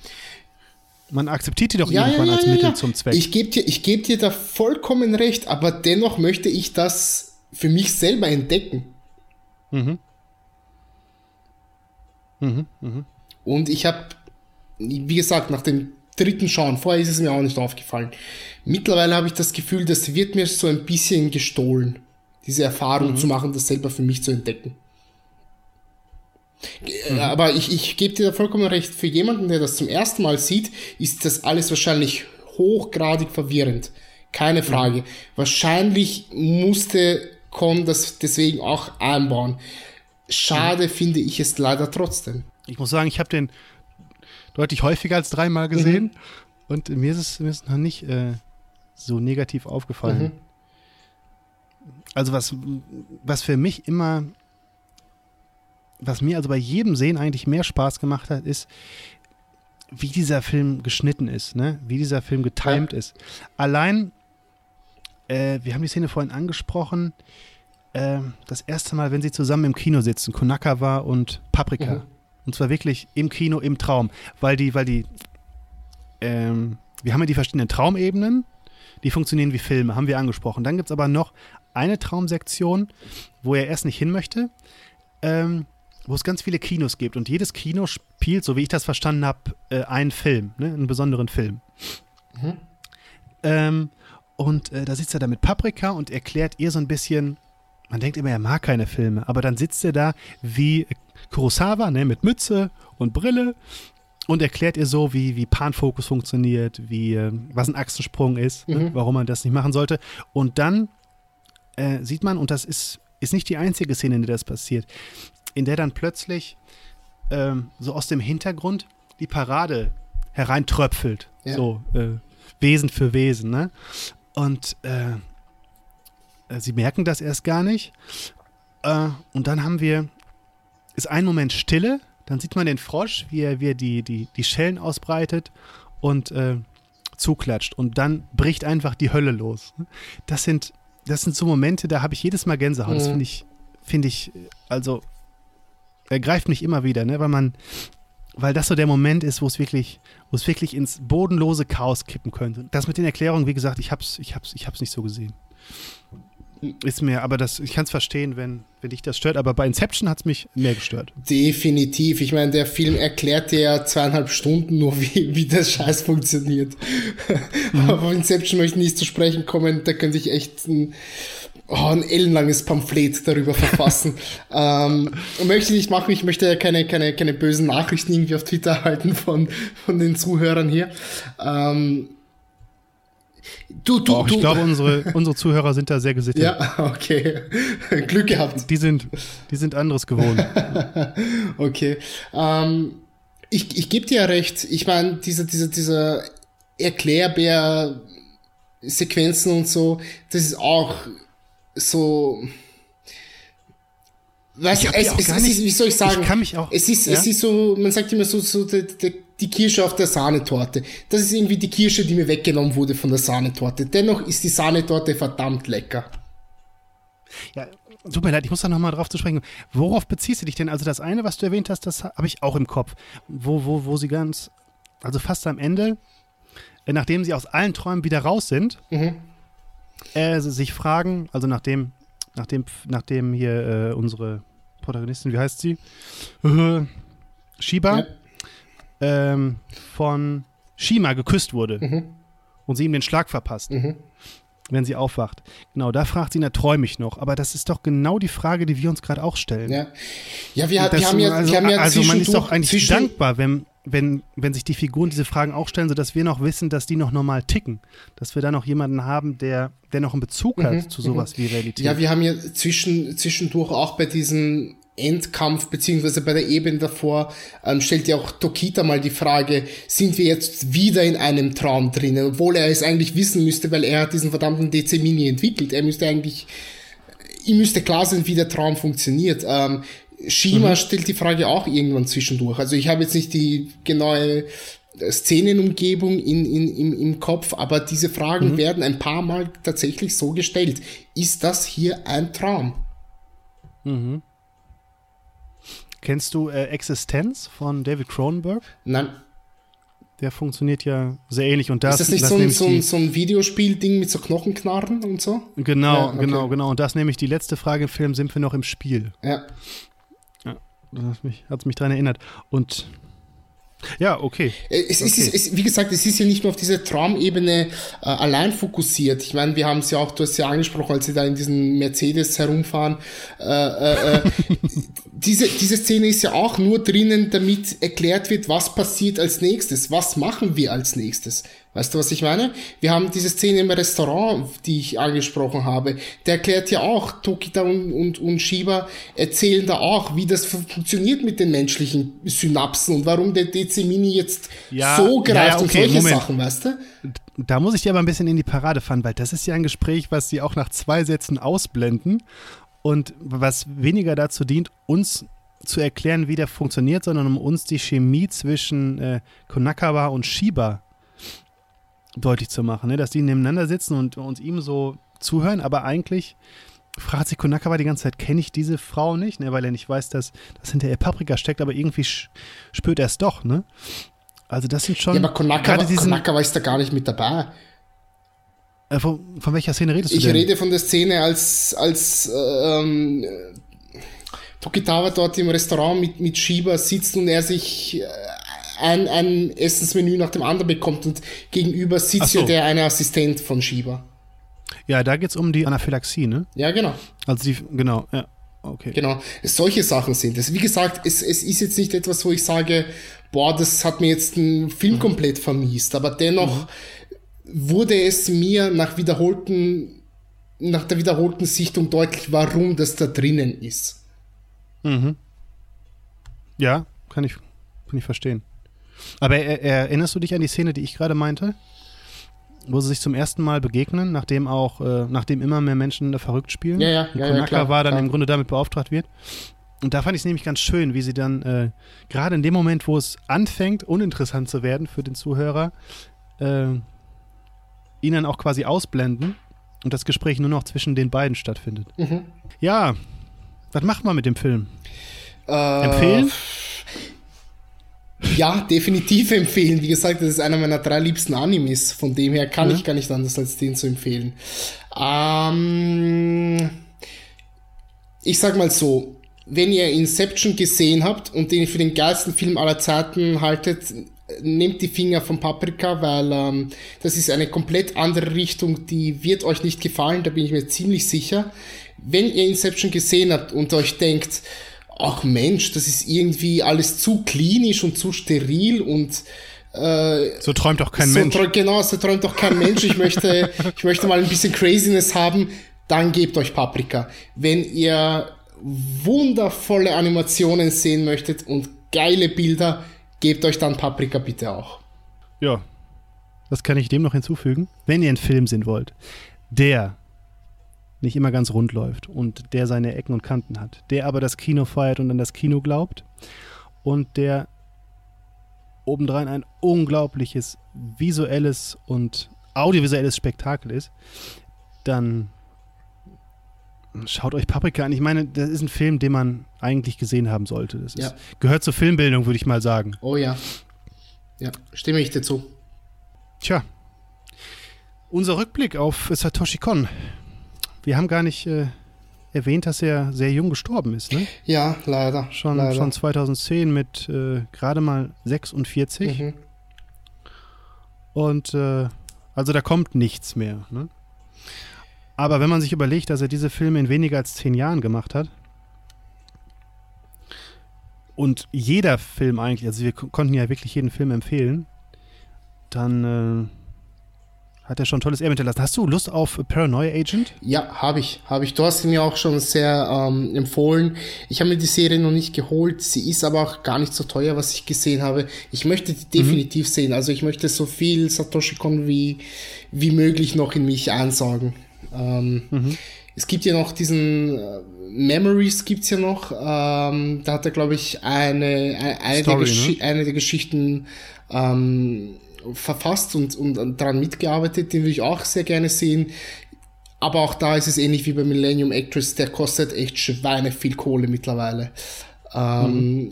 Vielleicht, wenn ich mal ein bisschen zu viel in der Geldbörse übrig habe, werde ich mich dem auch widmen. Aber ähm, wir haben es ja angesprochen, ich, ich, ich mag alle Filme von Satoshi Kon sehr, sehr gerne und ich möchte unbedingt alles, was irgendwie verfügbar ist da draußen, von ihm sehen. Mhm. Auf seiner Website gibt es auch äh, ein sehr bewegendes äh, Abschieds, äh, einen Abschiedsbrief. Ja, okay. Den er kurz vor seinem Tode geschrieben hat, der, äh, den man auch mehr oder weniger empfehlen kann, wenn man es denn so nennen darf. Also wo man, wo er auch nochmal so seine ganze Existenz quasi rekapituliert als Künstler. Ja. Sehr zu empfehlen. Und kennst du den Kurzfilm äh, Good Morning? Nein, noch nicht. Von 2.8? Der äh, wurde auch in dem Video-Essay von, wie heißt der? Every Frame a Painting mhm. gefeatured.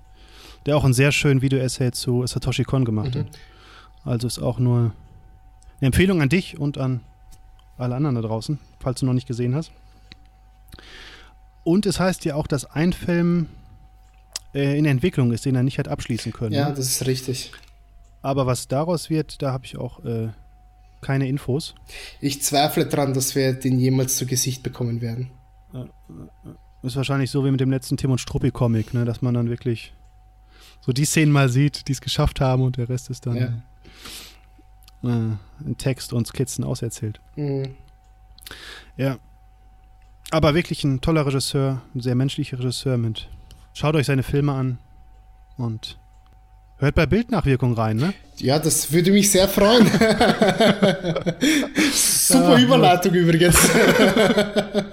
ja, dafür, dafür bin ich, dafür bin ich berühmt. Ja, ja. Ja, äh, nee, äh, nee, das war echt ein großer Spaß. Hat mir, hat mir sehr, sehr viel Freude gemacht. Ich habe auch noch mal sehr viel über die Filme gelernt. Hat es dir auch gefallen? Sehr oder? schön. Ja, das hat mir sehr, sehr viel Freude bereitet. Vielen lieben Dank für die Einladung. Ähm, ich habe sehr, sehr viel Spaß gehabt. Äh, es ist immer wieder schön, sich über Filme auszutauschen, vor allem über so, so sehr geliebte Filme und auch mal ein paar ähm, andere Sichtweisen drauf zu bekommen. Ähm, es war wirklich, wirklich toll und ich hatte sehr, sehr großen Spaß und hoffe, wir können uns bald wiederhören. Ja, das, das hoffe ich auch. Hat mir auch sehr viel Freude gemacht und äh, ja, sag doch unseren Zuhörern nochmal, wo man dich findet. Mhm. Ähm, so im Netz. Man findet uns unter bildnachwirkung.lipsyn.com. Auf Facebook sind wir vertreten, auf Twitter ebenso unter Bildnachwirkung. Ähm, das war's im Großen und Ganzen. Ich habe noch einen persönlichen Twitter-Handle, aber den möchte ich jetzt nicht preisgeben, weil egal wie ich ihn ausspreche, er würde falsch eingetippt werden. Vielleicht machst du dir die Mühe und schreibst ihn irgendwie in die Shownotes dazu oder so. Ähm, ich pack alles, was ja. du willst, in die Shownotes. Und auf Letterboxd bin alles. ich ebenfalls zu finden. Ja. Letterboxd vernachlässigen wir leider ein bisschen, aber ihr wisst, ihr findet uns auch auf Facebook, Twitter, Soundcloud, im Feed. Aber wenn ihr uns hört, dürftet ihr das wissen. Äh, ja, von meiner Seite aus, Nenad, vielen Dank. Ich hoffe, unsere Zuhörer lassen mal was von sich hören und äh, äh, geben ein bisschen Feedback zu dieser, wie ich finde, äh, sehr, sehr tollen Runde. Zu dem schönen Abend und mhm. Äh, ja, ich wünsche dir erstmal alles Gute. Vielen lieben Dank. Hoffe, hoffe wirklich, dass wir uns sehr bald mal in dieser oder anderen Konstellation äh, wieder hören und verabschiede mich. Vielen Dank und auf Wiederhören. Danke, danke. Tschüss. Ciao.